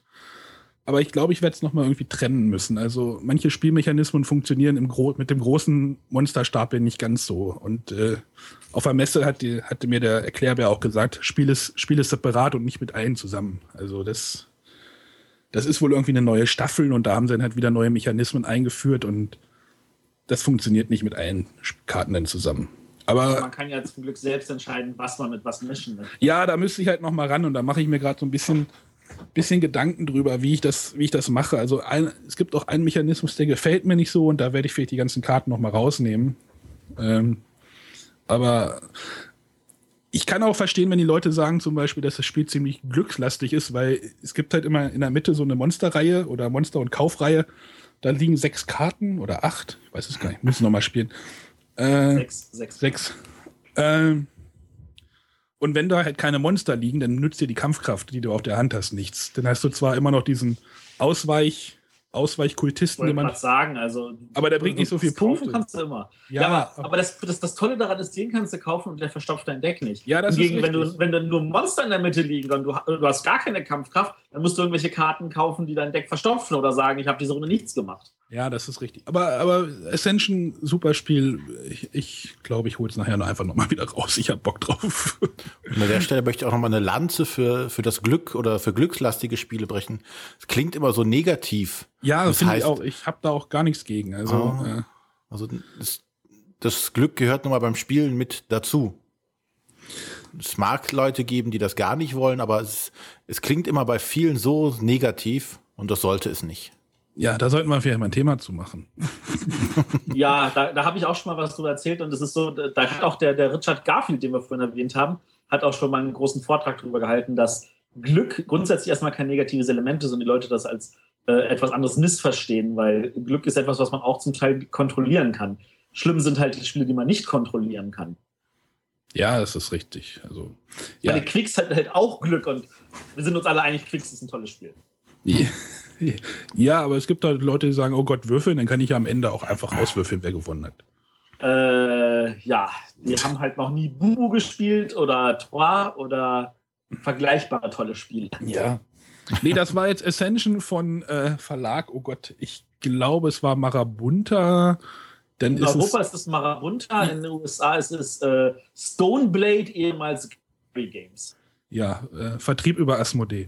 Aber äh, ich möchte vielleicht, also wer das Spiel sich, wer ein iPad zu Hause hat und äh, äh, sich das Spiel mal anschauen möchte, es gibt eine ganz tolle App von denen, die richtig gut funktioniert und äh, ich glaube, die hat auch ein bisschen zu dem zu der Bekanntheit des Spiels auch beigetragen, also zu, des, des Brettspiels. Ja, ich habe das auch fürs iPhone, kann mich auch empfehlen. Kann ich grundsätzlich bestätigen. Also ich glaube, das war für die vielleicht auch so ein bisschen Marketing-Tool, um das Spiel ein bisschen bekannter zu machen. Also das Haupt, das Brettspiel. Äh, ich habe jetzt, ich hatte es nur mal auf dem iPod Touch, den ich schon lange nicht mehr habe. Ich weiß nicht, wie, da hörte, da gab es doch jetzt auch irgendwie ein bisschen Schwierigkeiten mit der App oder wie war das? Vielleicht kann da Matthias, weißt du da was? Nein. Problematik ist an der Stelle, dass, äh, der, dass der Verlag halt mehr machen möchte, ähm, als sie das Gefühl haben, dass Playdeck, die ja die App gemacht haben, ganz, ganz toll umsetzen kann in der Zeit. Und deswegen haben Gary Games bzw. Stoneblade sich entschieden, äh, das Ganze selber nochmal neu aufzusetzen und dann das parallel zu haben für das iPad und Also für Android soll es auch kommen, ja. PC und dann wollen sie da auch Turniere machen und Drafts und ich weiß nicht was alles. Also, Also ich, ich finde es halt wirklich krass, was die in diesem, also in einem deutschen Markt, ich kann jetzt nur von dem deutschen Markt reden, was die da an, an Erweiterungen rausgehauen haben. Also ich glaube, in den USA gibt es das Spiel jetzt drei Jahre, aber es Ja. gab immer große Erweiterungen, kleine Erweiterungen, dann wieder eine große, dann eine kleine. Jetzt kam jetzt eine große mit Rise of Vigil raus äh, und ich glaube, in den USA ist, glaube ich, die nächste kleine schon wieder da und also die haben einen ziemlich krassen Output. wobei, also für, für dich ist das ein krasser Output, der gewohnt ist, dass irgendwie einmal im Jahr zu Essen halt irgendwas erscheint. Ja, aber für, Ähm, ja, Für, für, für die, ich meine, die ganzen Macher, die kommen aus der TCG-Szene, die sind es gewohnt, dass vier, fünf Sets im Jahr erscheinen. ja, das ist richtig. Und ja, und da sind die ein oder zwei Sets im Jahr sehr, sehr gemäßigt. Ja, ich finde die auch vom Preis her vollkommen in Ordnung, die Spiele. Also, die sind jetzt auch nicht überteuert. Also, ich glaube, die mittleren, also die kleinen Sets kosten, glaube ich, unter 20 Euro und das ist schon okay. Also, Ja. also wer Deckbau mag und, und Thunderstone ein bisschen kompliziert, also bei Thunderstone hatte ich halt immer das Problem, dass es halt so ein bisschen verkopft ist. Also du musst immer so viel rechnen und hier und jetzt habe ich da und dann kommt dann das Licht noch dazu und dann kann ich das Monster nicht bekämpfen. Und bei, bei Da Ascent- war viel Wert auf Flavor gelegt, ja. und, und äh, bei Thunder, ach, dann kann ich die Waffe nicht tragen, weil ich nicht stark genug bin. Und hier und, und bei Ascension, das ist halt einfach so ein bisschen so, äh, vielleicht Deckbau Fast Food vielleicht so. Also will ich es vielleicht mal nennen. Ich, ich würde sagen, reduziert aufs Wesentliche. Ja, es ist aber auch so ein bisschen kontrovers und viele sagen, oh Gott, das ist mir zu glückslastig. Also sind wir wieder beim Thema glückslastig. Das, das gefällt mir nicht, das Spiel, und das kann ich nicht so gut steuern. Also das Spiel ist recht schwer steuerbar, das stimmt wohl. Aber äh, ich mag sowas. Also deswegen spiele ich das auch ganz gerne. Interessanterweise kann man trotzdem besser drin werden, als die Leute, die immer irgendwie gewinnen. Ja. weil sie genau sehen, ah, das ist die Startvoraussetzung, ich muss in die Richtung gehen, ich weiß, mit den Sets sind die äh, Fraktionen besser spielbar und so. Die kennen das dann auswendig und die, die, die spielen einen immer gegen die Wand. Ja. Also kann es nicht lastig sein, oder? Nee, wahrscheinlich nicht. Aber so oft habe ich es dann auch nicht gespielt, dass ich da jetzt irgendwie. Also ich habe halt so ein bisschen meine Lieblingsfraktionen, die ich halt benutze. Also meine Freundin spielt immer gern mit diesen Lebensbundkarten, also mit den grünen. Ich gehe dann meistens auf blaue und äh, ja. Ich habe ich hab tatsächlich auch so ein paar Lieblingsfraktionen, aber die sind bei jedem Set anders. Also zum Beispiel bei dem ersten kleinen Set, finde ich, sind die ganzen äh, Konstrukte, die äh, äh Mechanerkonstrukte total genial. Bei dem äh, zweiten kleinen Set finde ich die ganzen ähm, grünen Karten, die auch wirklich wunderbar miteinander synergierend. Ja, gerade mit dieser Vereinigungsgeschichte. Ne? Genau, und äh, also je nachdem, welches Set man nimmt, finde ich, kann man da auch tatsächlich eigene Vorzüge erkennen und lieben mögen. Also du magst das Spiel also auch, ja. Also ich habe es, glaube ich, auf dem iPad inzwischen auch schon irgendwie 700, 800 Partien. ja, ich hoffe auf eine Android-Version irgendwann mal. Einfach nur warten. Kommt auf jeden Fall. Ja. Ascension von äh, ja. Hatten wir. Ascension Chroniken des Gottbezwingers ist der Titel des ersten Spiels. Genau. Gut, von dem Deckbau Leichtkost zu einem, wie es Arne so schön sagte, doch recht verkopften Kartenspiel, was dieses Jahr neu gestartet ist. Und das war für mich ein Highlight. Das war nämlich der Relaunch von Netrunner. Was Juhu! meines Erachtens, Endlich. wann kam das raus? 97? 96, 97. 96, 97 damals rauskam und äh, für mich alles, was ich an Trading Card Games vorher kannte, sei es Magic oder äh, Star Wars, Star Trek und der ganze Rotz, der da sonst noch so war, komplett gegen die Wand gefahren hat. Also das war für mich damals echt der Knaller, weil es hast halt, damals auch gespielt, ja. ja, weil es halt, also wir waren damals in der äh, sehr stark im Rollenspiel und gerade so äh, Shadowrun, so Cyberpunk. Und da passte dieses Netrunner-Thema mit, ich hack mich in irgendwelche bösen Konzerne ein und klaue denen da das Geld genau in das, das Flavor rein. Und es hat uns damals einfach umgehauen, weil es einfach unglaublich viele Möglichkeiten gibt, es zu spielen. Alleine das Konzept, dass das komplett ähm, nicht asynchron, sondern asymmetrisch ist, dass es wirklich keinerlei doppelten Karten bei, den, bei dem Gegner gibt. Die spielen sich komplett anders, die beiden entsprechenden Seiten. Es gibt also den, den Runner, der versucht, Karten oder Punkte zu klauen und die Corporation, das ist also die, die böse oder nicht böse Konzerne, die versuchen, ihre Punkte zu hamstern und so einzuspielen. Also komplett unterschiedlich. Es gibt zig Frakt also Fraktionen gab es ja damals noch nicht, aber Karten, Strategien, wie man gewinnen kann. Also einfach unglaublich. Und da bin ich einfach froh, dass Fantasy Flight sich das Ganze nochmal angenommen hat und eine, wie ich finde, gute Version. Sie haben einige Änderungen gemacht. Nichts Gravierendes. Aber Die Änderungen, die sie gemacht haben, sind toll. ja, also eine bin ich nicht mit ganz einverstanden, aber das ist so ein marginales Ding, was im Spiel nicht wirklich auffällt. Aber ansonsten tolles Welche Spiel.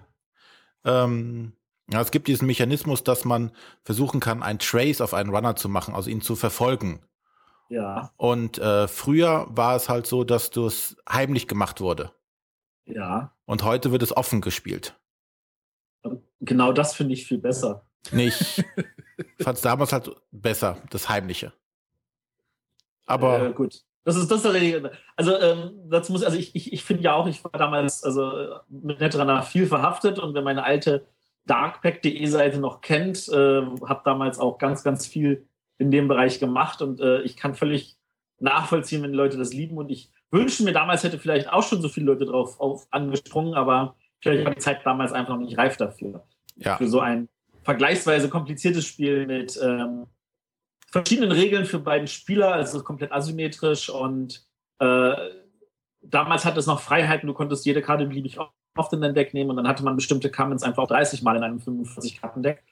ähm, das, das gilt heute natürlich nicht mehr, weil das auch nicht zum LCG-Modell passt, aber das Spiel hat einfach an so vielen Stellen gewonnen.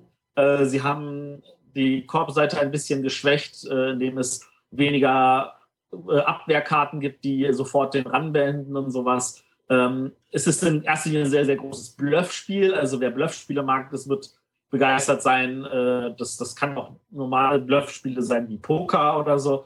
Ähm, für mich ist Netrunner definitiv auch ein wahnsinnig tolles Highlight und ich bin auch sehr froh, dass es wieder da ist.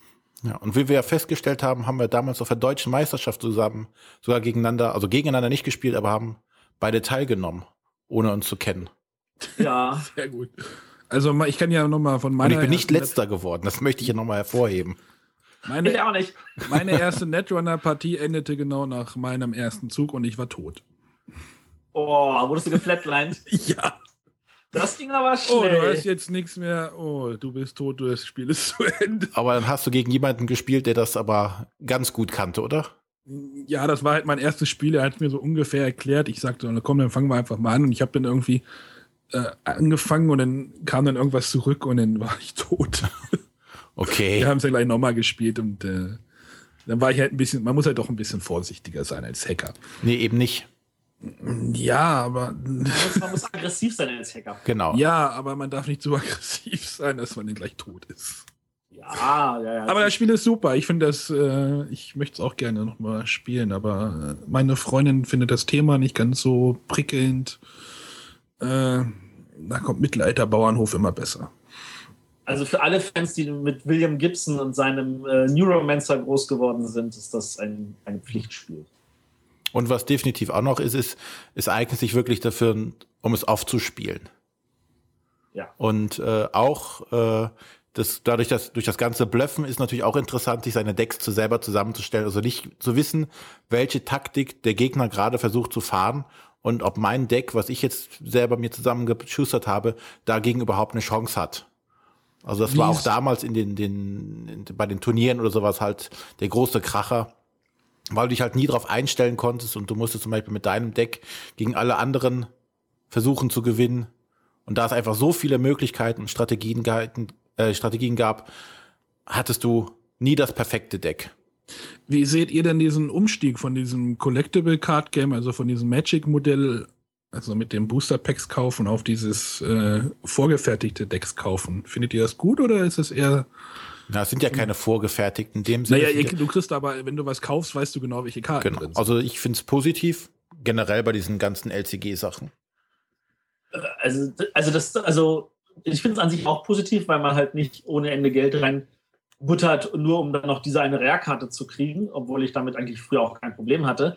Aber was ich viel entscheidender finde, ist ähm, diesen Vorteil zu sagen, ich kriege regelmäßig was Neues. Also, und zwar jetzt nicht zwei, drei Mal im Jahr, also, sondern jeden Monat ein kleines Päckchen. Ich gebe dafür 8 Euro aus und da sind vielleicht nur 20 neue Karten drin, aber jede von diesen 20 Karten ist wichtig. Es gibt keine sinnlosen Füllerkarten, die nichts tun, sondern jede Karte tut etwas in diesem Spiel. Und äh, dieses regelmäßigen Anschub zu kriegen, äh, hat auch dazu geführt, dass ich Netrunner äh, so oft gespielt habe im letzten Jahr wie kein anderes Spiel. Also ich habe hab, äh, jetzt montags, wo ich vorher nicht gespielt habe, habe ich jetzt halt einen Netrunner-Abend, wo ich mich mit Leuten treffe in einem Laden und äh, wir ohne Ende Netrunner zocken. Und das ist einfach ein tolles Gefühl. Also ich habe nur das Basisspiel und bin damit eigentlich, also da ich nicht so oft spiele, reicht mir halt auch das Basisspiel. Ja, das definitiv. Und was ist halt gerade, äh, was früher bei den äh, Trading Card Sachen immer war, die Leute, die viel Geld reingesteckt haben, hatten also definitiv auch immer die besseren Decks. Pay to win. Ja, und das war dann schon schade. Das Gefühl hatte ich nicht, aber dazu muss ich natürlich sagen, dass ähm, ich äh, in einer anderen Form groß geworden bin. Also das Erste, was ich vermisst hatte bei Netrunner, war natürlich, man konnte kein äh, Draft mehr spielen oder Sealed, weil das hat man bei Netrunner damals auch mal gespielt. Ja. Ähm, aber da ist dann Moment, auch Moment, Moment, Moment, Sicht. Moment, Moment, Moment. Wie war das mit Begrifflichkeiten? Also jetzt muss ich sogar. Also Sealed, Draft, äh, kurze. Okay. Äh, das sind kurze TCG-Begriffe. Ich erkläre das mal. Ähm, ein Sealed heißt, dass die Leute nicht zu einem Turnier kommen mit einem selbstgebauten Deck, sondern beim Turnier ein, äh, ein äh, verschweißtes Päckchen bekommen Okay. mit Karten, aufmachen und dann da aus diesen Karten heraus ihr Deck bauen. Okay. Und da jeder in seinem Päckchen, natürlich, weil bei einem TCG normalerweise sind das ja auch Random-Verteilungen, äh, andere Karten hat, hat auch jeder anderes Deck. Aber es geht halt darum, aus diesem kleinen, limitierten Pool an Karten das Bestmögliche rauszuholen. Mhm. Und ein Draft wiederum ist ein Format, äh, wo jeder ein paar äh, Booster bekommt, so ein paar Päckchen. Äh, das erste Booster aufmacht, eine Karte sich raussucht und den Rest zur Seite gibt. So wie bei Seven Wonders. Wie bei Seven Wonders, genau. Genau, das wird verdraftet und das wird halt erste Karte nach, Päckchen nach links, zweite Päckchen nach rechts, drittes Päckchen nach links. Nur die Karten werden halt nicht sofort ausgespielt, sondern man behält sie vor sich, man hat dann halt am Ende einen gewissen Satz und dann baut man aus denen wiederum sein Deck. Okay, ja, das funktioniert mit dem LCG, glaube ich, nicht mehr so gut. Das funktioniert nicht, aber FFG hat da jetzt auch ja äh, Abhilfe geschafft. Sie haben sogenannte Draft-Packs, die man sich kaufen kann. Okay. Äh, den kann man dann auch draften. Da sind dann nur Karten drin, die schon in regulären Päckchen drin sind. Also man braucht es danach eigentlich nicht, aber äh, dieses Vorgefertigte sorgt dafür, dass Leute das einfach mal das Spiel auch von einer anderen äh, Warte kennenlernen und Mhm. äh, kann ich nur empfehlen. Das ist toll. Gut. Gut. Das war Netrunner. Ja, das war Rana. Dann komme ich noch zu meinem Spiel des Jahres. Ähm, und äh, das, oh, ich hoffe, nimmt es keiner böse, aber für mich ist es halt einfach Madeira. Ähm, weil ich, weil es das erste Spiel ist, an dem ich selber in so einer tiefen Form mitgewirkt habe. Ähm, das gehört an der Stelle halt zur Verlagsarbeit natürlich, dass man an Spielen arbeitet und an diesen auch äh, viel mitwirken kann. Wie sah denn deine Mitwirkung aus? Ein bisschen Hintergrund, oder ist das jetzt. Ähm, naja, das, äh, das könnte vielleicht den Rahmen sprengen. Ja, kurz.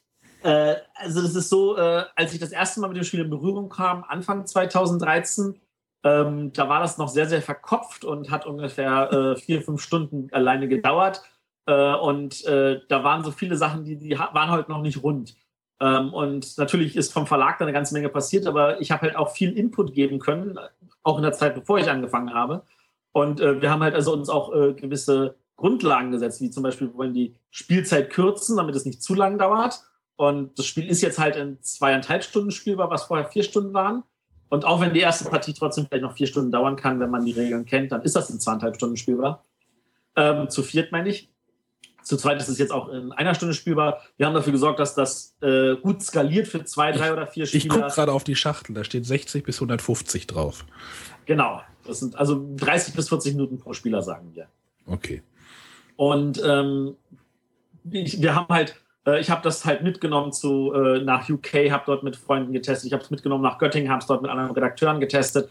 Ähm, ich habe äh, ganz viel Input gegeben können, was ich persönlich schwierig fand. Wir haben, ich habe mit den anderen äh, Verlagsmitarbeitern haben ich diskutiert, wie wir die einzelnen Elemente machen wollen, was wir reintun wollen, was wir rausnehmen wollen, welches Element rein rauskommt und ähm, dabei ist, ist, ist also ich habe das Gefühl, es ist halt ein Baby, an dem ich mitgewirkt habe. Und äh, das, das, das macht mich auch sehr stolz, dass das dann rausgekommen ist, dass wir dann in der Spielbox eine gute Note bekommen haben, ähm, dass wir auf der Messe sehr erfolgreich das Spiel lanciert haben. Es war Äh, immer voll bei euch. Es war immer voll, genau. ähm, wir, wir sind auch, wir haben es auch ausverkauft bekommen und das ist jetzt Echt? also nicht Krass. nur eine Auflage von 300 Stück gewesen, sondern wir haben rund 1500 an Mann gebracht. Ja, also ich hatte halt auch einmal auf dem Messestand einen Platz gekriegt. Das war irgendwie freitags um 6 Uhr abends. Also auf der Messe ist es ja meistens so, dass ab halb sechs wird es dann doch ein bisschen leerer. Äh, und dann hatte ich dann wirklich auch mal einen Platz gekriegt, aber für, ein, für eine Partie hat es dann nicht mehr gereicht, sondern nur für die Erklärung. Äh, ja. Ja. Also- aber es ist, es ist auch schön, weil dadurch, dass man in diesem Spiel tiefer drinsteckt, als man es normalerweise in Spielen tut. Weil bei den meisten Spielen, die spielt man einmal, dann überlegt man sich, will ich das überhaupt noch ein zweites Mal spielen? Und wenn man sie vier, fünf Mal gespielt hat, weiß man vielleicht, ob es das auch wert war. Ähm, Ja. Aber die wenigsten Spiele spielt man öfter als zehn Mal, sage ich jetzt mal. Und dadurch, dass ich dieses Madeira bestimmt 50, 60 Mal gespielt habe, weil ich halt auch in der Entwicklung so tief drin bin, ist das natürlich auch etwas, was, äh, was, was sehr geformt ist und wo ich das Gefühl habe, ich bin sehr, sehr zufrieden mit diesem runden Ergebnis und Hast du denn- stolz drauf. hast du denn noch Lust drauf, wenn ich jetzt sagen würde, hey, lass mal Madeira spielen? Oder Ja. ach, ach nee, lass mal. Doch, irgendwie- sofort, sofort. Lass Ich bin immer mal dabei. noch einen Labocca kaufen. Oder ja so, ich muss es auch mal ein paar Mal spielen, weil ähm, wie das halt so von Verlagsseite ist, wir haben natürlich auch ein paar Goodies in der Planung. Ähm, also wir hatten ja jetzt in Ah. der Spielbox hatten wir ja den Erntehelfer drin und äh, wir wollen ja auch noch eine oder zwei weitere Goodies dafür rausbringen und die müssen ja getestet werden. Das heißt, ich sitze wieder am Spiel und teste das Mhm. mit, mit Freude. Das ist schön. Das freut mich. Genau. Gut. Da wir jetzt schon mittlerweile die magische Stunde. Moment, Moment, Moment, Moment. Da steht noch ein vierter Punkt bei dir. Ach, da wolltest du noch unbedingt drüber sprechen? Du wolltest doch darüber sprechen. Ich bin dafür, dass wir darüber sprechen. Ja, gut, dann Also, ich hatte noch aufgeschrieben, das meistgespielte Spiel, was ich von diesem Jahr hatte, war Seasons. Das war ja schon aus dem Jahre 12. Das kam schon 2012 Ja, ich raus, glaube, ne? ja. Mhm. Ja, Essen 2012, also kann man schon als 2013 betrachten. Zählt noch zur Saison. Ja, aber gespielt haben wir es halt dieses Jahr, vor allem im Urlaub mit meiner Frau, weil ihr hat es halt auch sehr gut gefallen und deshalb kam es halt im Urlaub zu zweit, wenn die Kleine im Bett war und wir uns nicht wegbewegen konnten, halt äh, regelmäßig abends auf den Tisch und hat uns sehr viel Spaß gemacht.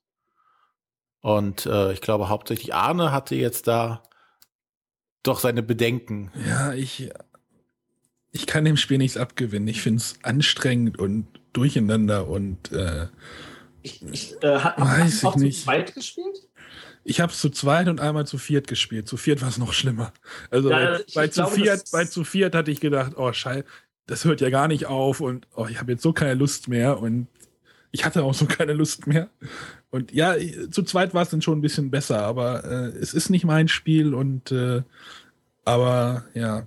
Ich fand, es lässt sich immer so schön locker flockig einfach Ja, unterspielen. das fand ich eben nicht. Ich musste immer überlegen, jetzt habe ich den Würfel und jetzt muss ich da und jetzt hier und da und ach, da habe ich auch noch Karten. Verdammt, was mache ich denn mit denen und welche Taktik und ach, Taktik, nee, ich spiele einfach drauf los und äh, nee, das war, das war überhaupt, das hat, mir überhaupt nicht, also äh, nee, war nicht mein Spiel. Also muss ich ganz ehrlich sagen, ich finde, fand Seasons, ich habe es leider noch nicht oft genug gespielt. Mein, mein, mein Exemplar steht noch verschweißt im Schrank. Und zwar das erste. also das habe ich nicht weiter verkauft. Ähm, ich habe es einmal gespielt, das, da war es noch nicht auf dem Markt. Das hatte ich mit, mit Guido zusammen in Cannes gespielt. Und ich war sofort eigentlich Flamme, weil äh, mein, in meinem Kopf spukten die ganzen Möglichkeiten, die das Spiel gab, rum. Und eigentlich ist es traurig, dass ich das bis jetzt noch nicht gespielt habe. Und ähm, ich am besten, ich hole es noch jetzt im Januar auf den Tisch. Das Ja. Also was ich etwas, also das einzig neg groß Negative, was ich am Spiel finde, ist gegen, gerade gegen Ende, wenn du deine ganzen Karten ausgespielt hast, die dann richtig alle, genau, die dir alle verschiedene Boni geben, ist es halt sehr schwer manchmal nachzufinden, okay, jetzt habe ich diese Karte, gib mir den Bonus und das noch das und dann hier noch das. Da vergisst man halt viel, aber ich glaube, wenn man es einfach nur um zum Zeitvertreib Type oder einen netten Abend zu haben spielt, ist das sehr, sehr das angenehm. Ist, das ist jetzt nicht anspruchsvoller als bei Suburbia. Wo beim ersten Partie du auch denkst, Sekunde mal, ich muss nicht nur alle meine Plättchen, was schon so fünf bis zehn sein können, sondern auch noch die Ja. 40 weiteren Plättchen der Mitspieler im Auge behalten. Ähm, und ich meine, je öfter man spielt, desto mehr hat man das im Auge und dann, dann ist das Ja. auch nicht mehr so. Ja, das kann natürlich sein. Also vielleicht hätte ich es noch mal ein bisschen spielen müssen, aber Und zu viert hat es uns auch nicht so einen großen Spaß gemacht. Also es Ja, war wirklich, D2er war so schon okay. ja, ist vielleicht doch eher so ein, so ein Duellspiel. Aber die Würfel sind toll. Ja, Also die Würfel sind Wahnsinn. auch die Also, Grafiken der Karten ja, sehr also die nett. Qualität des ganzen Dings ist, ist, ist, ist halt mal was, was so ein bisschen aus der Masse hervorsticht, sage ich mal, aus der Mittelaltermasse. Ja, Auf das war halt noch eins, das meistgespielte Spiel von mir von 2013. Seasons. Genau. Ja. Da können wir das Jahr ja auch abschließen. Ne? Genau, Jetzt und endlich. blicken dann schon mal auf 2014. Gibt es denn Na da klar. schon Sachen, auf die ihr euch freut oder die ihr euch vorgenommen habt, also die guten Vorsätze? Natürlich freue ich mich auf Essen. Ja, Essen ist das heimliche, das heimliche Neujahr für uns Spieler doch, oder? Nee, Weihnachten eher, oder? wir dürfen nur kein Feuerwerk machen. Also, also für, für mich als Mensch muss ich ganz ehrlich sagen, ähm, alle, das ganze Jahr arbeitet man auf Essen hin und Essen ist so der Abschluss und der Neubeginn von einem Spielejahr. Ja. Ja, aber je- jetzt muss ich ja zum Beispiel, worauf freut ihr euch? Also demnächst steht ja schon wieder die nächste Messe an und äh, ich habe jetzt letzte Woche äh, damit angefangen, mir schon die Neuheitenliste durchzuschauen für Nürnberg Und habe ich noch keinen Blick drauf. habe dort schon wieder eine neue Liste angefangen. Also ich habe hier noch Essen-Neuheiten rumliegen und äh, aber so auf so ein paar Sachen hätte ich schon wieder, hätte ich schon wieder Bock drauf. Also auf zum Beispiel Qu- Quicks, das Kartenspiel, interessiert mich zum Beispiel sehr, was sie daraus gemacht haben. Ja. Also keine Ahnung, ich weiß nicht, was das werden soll, aber äh, ich, äh, ja, Wir vertrauen dem Verlag, dass er das hinkriegt. ja, die Autoren klangen jetzt ja auch nicht ganz so äh, unbekannt und äh, ja, also das ist so was, worauf ich mich freue. Vielleicht, wir haben auch mal kurz gequatscht, vielleicht schaffen wir äh, auch mal ein persönliches Treffen nochmal, also wir drei. Äh, also auf der Messe ja auf jeden Fall. Ja, auf der Messe, aber vielleicht halt nochmal vorher. Wenn das vielleicht, vielleicht können wir eine volle Folge aufnehmen, wo wir alle zusammensitzen und nicht nur äh, ja. über ein leicht entferntes elektronisches Medium kommunizieren müssen. Genau, vielleicht klappt das ja. Ähm, genau. Und dann kann ich ja noch gleich so sagen, äh, ich äh, hatte mir im Sommer Decent, die zweite Edition geholt, hatte das auch schon einmal gespielt, aber es gibt in dem Spiel ja auch so eine durchgehende Kampagne. Und dort versuche ich jetzt mit meiner monatlichen Spielgruppe äh, diese Kampagne über ein Jahr jetzt mal zu spielen, um immer die Charaktere mit weiterzunehmen in das nächste, in das nächste Szenario und zu gucken, wie sich das zu entwickelt. Also das, das möchte ich halt unbedingt machen. Und äh, wir haben jetzt auch schon die erste Einführungsszenario gespielt, was in vielen, vielen Fragen endete und äh, in viel, oh, in viel Geblätter in ja, Sichtlinien und die Spezialfähigkeit von dem und wie ist denn das und hier und da und äh, ja. Also ich kann dazu sagen, ich meine, wir haben das Spiel einfach mal ausgetestet und haben dann gleich eine gesamte Kampagne fast durchgespielt. Also Weil ja. wir nicht konnten und dann bis nachts um drei halt wirklich davor gesessen haben und gesagt haben, oh, komm, eins kommen wir noch, eins kommen wir noch. ähm, also ich kann völlig verstehen, wenn man sich das vornimmt und ich sage, haltet durch, das lohnt sich wirklich. Und, ja, ich habe äh, jetzt halt zweimal das Einführungsszenario gespielt und, und ich spiele halt meistens immer den, den Overlord und weil ich halt irgendwie doch das Spiel am besten kenne und äh, ich möchte jetzt mal wissen, wie es weitergeht. Ja, du kannst uns ja auf halt dem Laufenden halten. Wie sich halt die Charaktere weiterentwickeln und wie man halt einkauft und wo man in Questen geht und ja, das, da möchte ich schon mal dann wissen. Ja. Können wir eine neue Rubrik aufmachen? Arnes also Tagebuch. Auch, Genau, es kam auch, es kam auch sehr gut an. Also ich war halt so ein bisschen skeptisch und, aber ich möchte dann immer nur so ein Szenario am Abend spielen, damit man dann noch mal was anderes. Also wir hatten halt Descent gespielt und gleich danach hatten wir, glaube ich, Word on the Street auf den Tisch gepackt. Also das war dann so, das, so, so, ein bisschen intensiver das erste und das zweite war dann so locker, flockig, lachen, also äh, so ganz anders und das fand ich irgendwie sehr, sehr passend. Also Okay, also ich glaube, das kann ich bei mir nicht machen. Wenn ich Decent auf den Tisch packe, dann wird es den ganzen Abend. Nee, nee, also ich, ich. Wir überlegen sogar auch, uns extra für Decent noch einmal die Woche zu treffen. Oh. Ja, sowas hätte ich auch gerne mal. Ja. Aber ja, also ich möchte dann halt doch noch abends immer verschiedene Sachen auf den Tisch bringen. Also, also wir hatten auch den Abend dann auch vorher Bang noch gespielt. Also es war dann halt so leicht, ein bisschen schwerer und dann wieder leicht. Also so, so dass man dann in einem Abend so ein bisschen so eine Entwicklung drin hat. Ach, also wie war es? Einsteiger, Einsteiger Hauptspiel, Absacker sozusagen, so richtig klassisch. Äh, ja. René. Ja, mm, ich hoffe einfach dieses Jahr noch ein bisschen was mehr bis auf den Podcast noch auf die Beine zu stellen. Wie gesagt, ich hatte ja schon ein paar Mal damit begonnen, äh, irgendeinen Blog oder sowas aufzusetzen, die dann aber grandios gescheitert sind, bevor sie überhaupt gestartet sind. Brauchen wir noch einen weiteren Blog? Genau, so also einen Blog werde ich definitiv nicht machen. ähm, ich überlege halt, also ich komme selber aus der Softwareentwicklung und bin halt selber auch Softwareentwickler.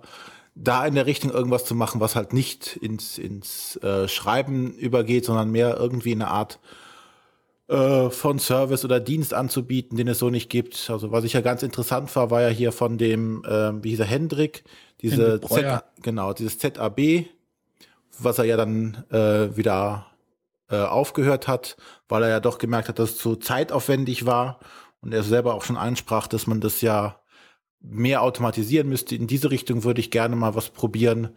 Also so, so RSS-Feeds sammeln und dann über die äh, quasi die Community bewerten lassen, um dann zu erkennen, welche Beiträge sind die meistgelesenen, welche sind am best bewerteten, die dann wieder auf die ähm, entsprechenden Seiten zurück zu verlinken. Also sowas in der Art würde ich gerne mal probieren.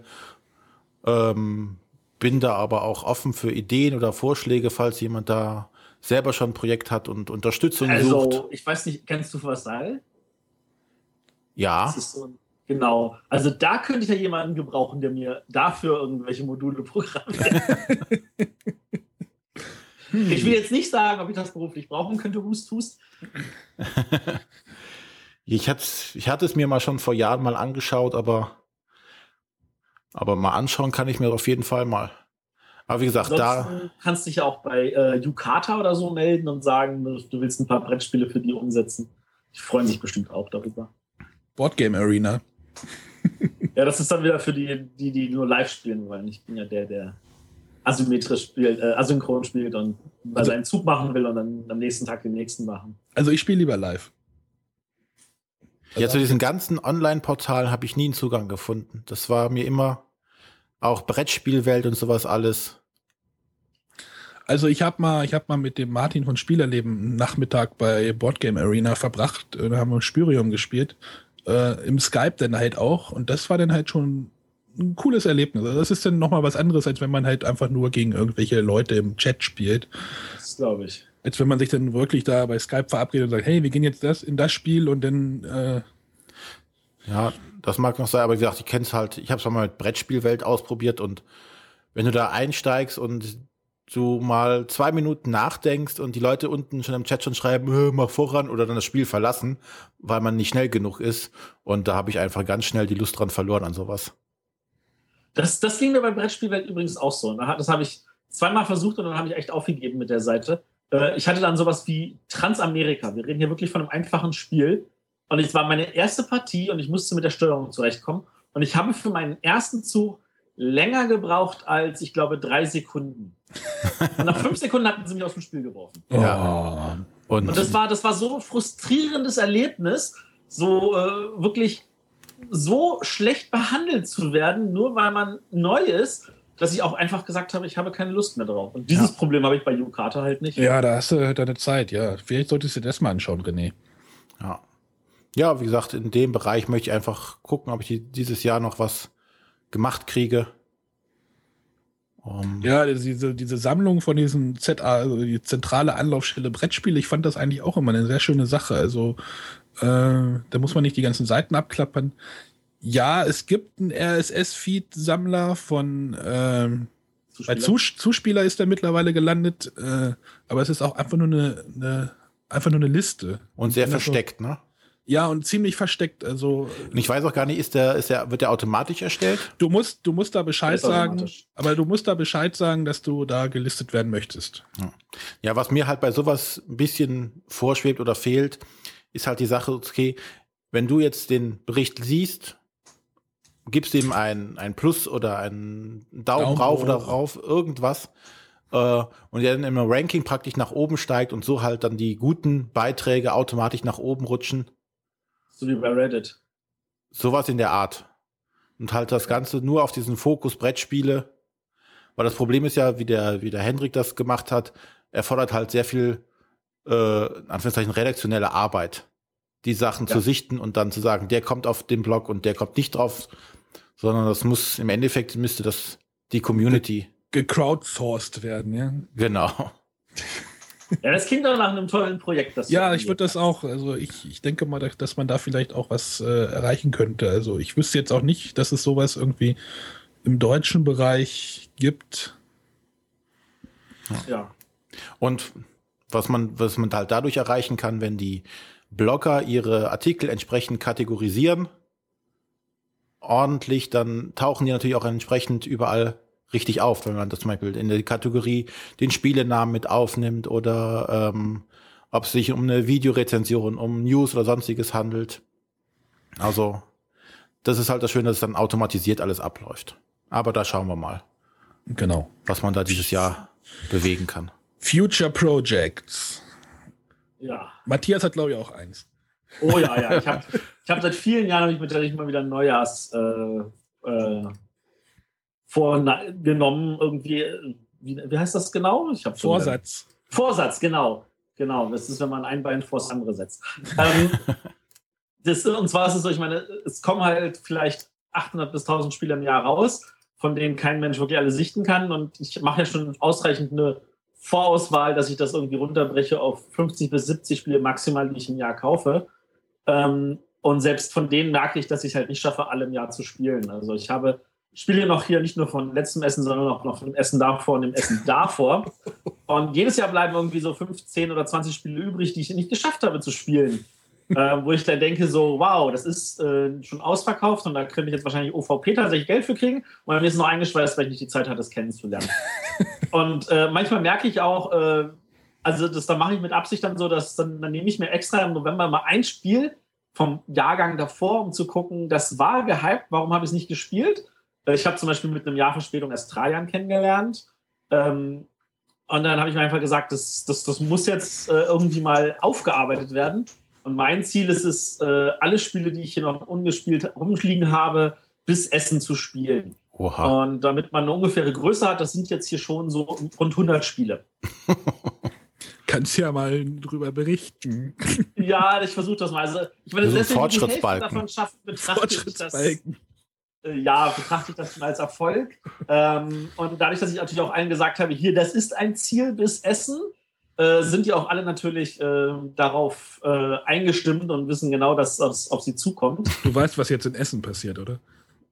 Äh, dass ich noch mehr Spiele kaufen muss? Nein, dann werden alle Leute sagen, na, hast du deine Spiele alle durchgespielt? Wir werden das, das ist in Ordnung. Weißt du was? Dann, dann mache ich mir vielleicht tatsächlich ein T-Shirts mit einem Feuerschrittbalken, so viel Prozent habe ich geschafft. Und das trage ich dann vier Tage. Wir machen, wir machen in diesem, dieses Segment hier aus diesem Podcast dann nochmal in unserem Essen-Vorschau, damit sich alle Leute nochmal dran erinnern. Ja. Genau, genau. Aber äh, ich bin, da, ich bin eigentlich erstmal einfach optimistisch. Ich meine, ähm, da sind Spiele dabei, wo ich mir ziemlich sicher bin, die werde ich wahrscheinlich keine 30 Mal spielen. Ähm, und ich habe auch schon Spiele, die habe ich jetzt nach dreimal Spielen schon gesagt, die müssen einfach weg. Das ist nichts für mich. Und das macht dann auch wieder Platz, dann einfach sich an die nächsten zu wenden. Also, wir kaufen ja relativ viele Spiele und so. Ich glaube, jeder hat so einen Stapel oder so, so ein paar Spiele. Also, ich habe ja. zum Beispiel einen Rum für Rom seit zwei Jahren hier rumliegen. Super Spiel. Ja, genau, sagt mir auch jeder. Ich habe es aber noch nicht gespielt. Ich habe es jetzt aber aktiv aus meinem Schrank genommen und auf meinen Spielestapel. Also ich habe halt immer so einen Spielestapel mit so ein bisschen Neuheiten, äh, die dann mehr, mehr, so ein bisschen im Blickfeld sind. Und ich möchte jetzt Rom für Rom jetzt äh, wirklich nochmal, vielleicht schaffe ich es auch noch im Januar. Das, ja. Das ja, und zumal ich auch diese, diese Spiele, wo Karten mehrere äh, mehrere Funktionen haben, total gut finde. Deswegen, aber irgendwie ist es noch nicht raus. das ist, also Spielraum für das wird sich lohnen. Ähm, ich werde auch gucken, dass ich immer auf dem aktuellen bin. Was ich machen müsste, ist vielleicht bei Gelegenheit einfach mal erzählen, wie viele Spiele es tatsächlich sind. Vielleicht warte ich damit auch einfach nur, bis ich feststelle, jetzt kann man es zählen. so weit kannst du jetzt zählen, ja. ja, ich bin zu faul, dann durchzugehen. Und, also das Problem ist, sind ja nicht die großen Spiele, die man so schön im Regal stapeln kann, sondern das Problem sind die ganzen vielen kleinen Spiele, die irgendwie sich nicht sinnvoll verstauen lassen. Über Spieleschachteln wollten wir, glaube ich, auch nochmal reden bei Gelegenheit. Ja, genau. Das ist also ein Albtraum, gerade bei den nicht-deutschen Verlagen. Ähm, und ich äh, plädiere einfach dafür, dass wir vielleicht auch eine EU-Vorschrift irgendwie durchsetzen. Oder eine ISO-Norm, äh, wie Spieleschachteln gefälligst sein, zu sein haben. Und das Ganze vielleicht auf drei oder vier maximal Größen eindampfen und alles, was nicht diese Größe hat, wird mit einer Strafe belegt oder so. So, jetzt bin ich da auch meinen Frust losgeworden. Da gucke ich mir jetzt aber gerade diese Madeira-Schachtel an. Die ist Standardschachtelgröße. Die ist aber ein bisschen schmaler. Also ein bisschen weniger dick. Das kann sein. Die Höhe ist, finde ich, auch nicht das Entscheidende. Sondern wirklich Darunter liegt nämlich das Nauticus von ja. Cosmos. Die haben ja immer die gleiche Schachtelgröße. Und das Madeira ist ein bisschen weniger dick, also ein bisschen weniger hoch. Ja, gut, okay. Also auf die Höhe kann, würde ich es nicht geben, weil zum Beispiel ein Brügge und ein paar Läste von Carrara, die haben oh, ja. nicht dieselbe Schachtelgröße, obwohl das Carrara deutlich dicker ist. Ah, ich glaube, die Breite passt ja. ich will jetzt nicht meckern. Und darüber die Kronen für den König, das hat auch schon wieder eine ganz andere Schachtelgröße. Aber ich glaube, das ist noch Millimeterbereich. Das kann man noch äh, akzeptieren. es passt in mein Regal mit den anderen Schachteln hier sehen. Und darüber liegt noch ein Concordia, was auch eine ganz komische Schachtelgröße hat. Können wir aus, aus komisch grausam machen? äh, irgendwie lang und ziemlich schmal. Also. Ich sehe ja, schon, wir haben der, genug. Der, der Marc Gerz hat immer solche Schachtelgrößen irgendwie. Ja, dann ist er ja wenigstens konsequent. Äh, wir werden auf jeden Fall noch mal ein Thema zur Schachtelgröße machen. Genau. genau, jetzt haben wir auch Ausblicke gegeben auf ganz viele Themen, die wir nächstes Jahr noch haben wollen. Genau, sehr gut. Darauf freue ich mich natürlich. Ja. Gut. Genau. Dann sind wir jetzt wirklich nach fast anderthalb Stunden am Ende angelangt. Eieiei. Aber ich denke, wir hatten einiges Lustiges zu berichten, zu erzählen. Es war ja mehr eine lockere Plauderrunde dieses Mal. Wir bedanken uns natürlich auch wieder fürs Zuhören. Da für die Verspätung von letzter Woche haben wir ja auch schon einen Schmankerl angekündigt. Und zwar, das ist, dass wir die nächste Folge schon in einer Woche aufnehmen. Also nicht zwei Wochen warten bis zur nächsten Folge. Das hat auch praktische Gründe, weil in zwei Wochen bin ich in Nürnberg. Genau, wir müssen einfach wieder in den alten Rhythmus reinkommen. Genau. Ähm, Dann holen wir den Dice Tower doch noch ein irgendwann. Ja, wie gesagt, die Schlagzahl müssen wir deutlich erhöhen. So jede Folge, jede Woche drei Folgen, dann kriegen wir den irgendwann eingeholt. Aber Aber müssen wir jeden Tag drei Folgen aufnehmen, um den einzuholen. Ja, wir machen das so wie bei Insert Moin. Ne? ja, Ja. können wir auch machen. Die machen auch jeden Tag einen Podcast, aber ich glaube, die haben auch ganz viele Leute. Äh, zwei oder drei. Ja, genau. Stell dir vor, jeder würde, also den, naja, egal. Ja, ähm, als weiteres würden wir gerne unsere Hörerschaft näher kennenlernen. Vor allem in Bezug, weil wir uns noch nicht genau darüber im Klaren sind, wer jetzt äh, überhaupt unsere Zielgruppe ist. Für wen machen wir diesen Podcast, außer für uns? Also Und mit die welchem- Zielgruppe meinen wir natürlich nicht, äh, wir wollen nicht äh, festlegen, wer ihr da draußen seid, sondern wir sind froh über jeden, der uns hört und wir wollen einfach wissen, wer seid ihr als Zielgruppe, die wir schon haben. Genau, welchen, welchen Anspruch müssen wir oder welches Vorwissen können wir zugrunde legen, gerade bei den Begrifferklärungen oder sonstiges? Wie weit müssen wir Sachen erklären? Wollen wir erklären? Haben wir viele Leute, die einfach nur sowieso so tief in der Brettspielszene drin sind, dass wir manche Sachen gar nicht erklären müssen? Und da werden wir auf unserem Blog oder haben wir auf unserem Blog ein kleines Formular dann zur Verfügung, wo ja ohne die Angabe von irgendwelchen persönlichen Daten mal aufnehmen oder wir aufnehmen können, wer uns denn so zuhört. Nur die NSA wird es wissen.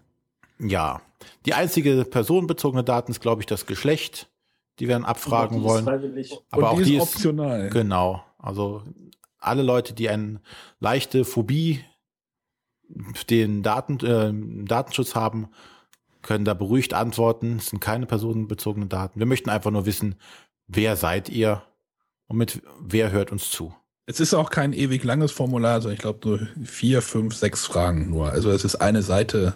Genau. Einfach mal schnell durchklicken. Wir würden uns sehr freuen, wenn das, wenn wir da irgendwie ein bisschen Feedback bekommen würden. Genau. Feedback natürlich auch wie immer im Blog oder in den bekannten Foren.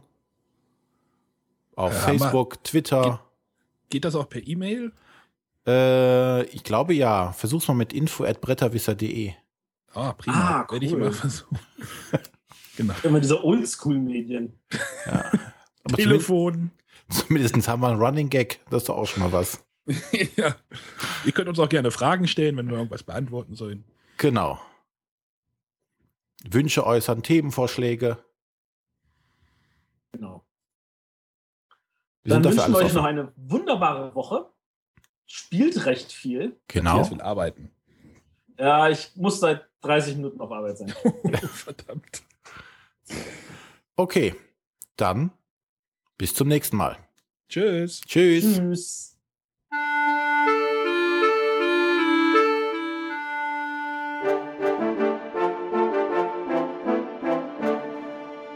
Das waren die Bretterwisser. Ihr findet diesen Podcast bei iTunes oder auf www.bretterwisser.de.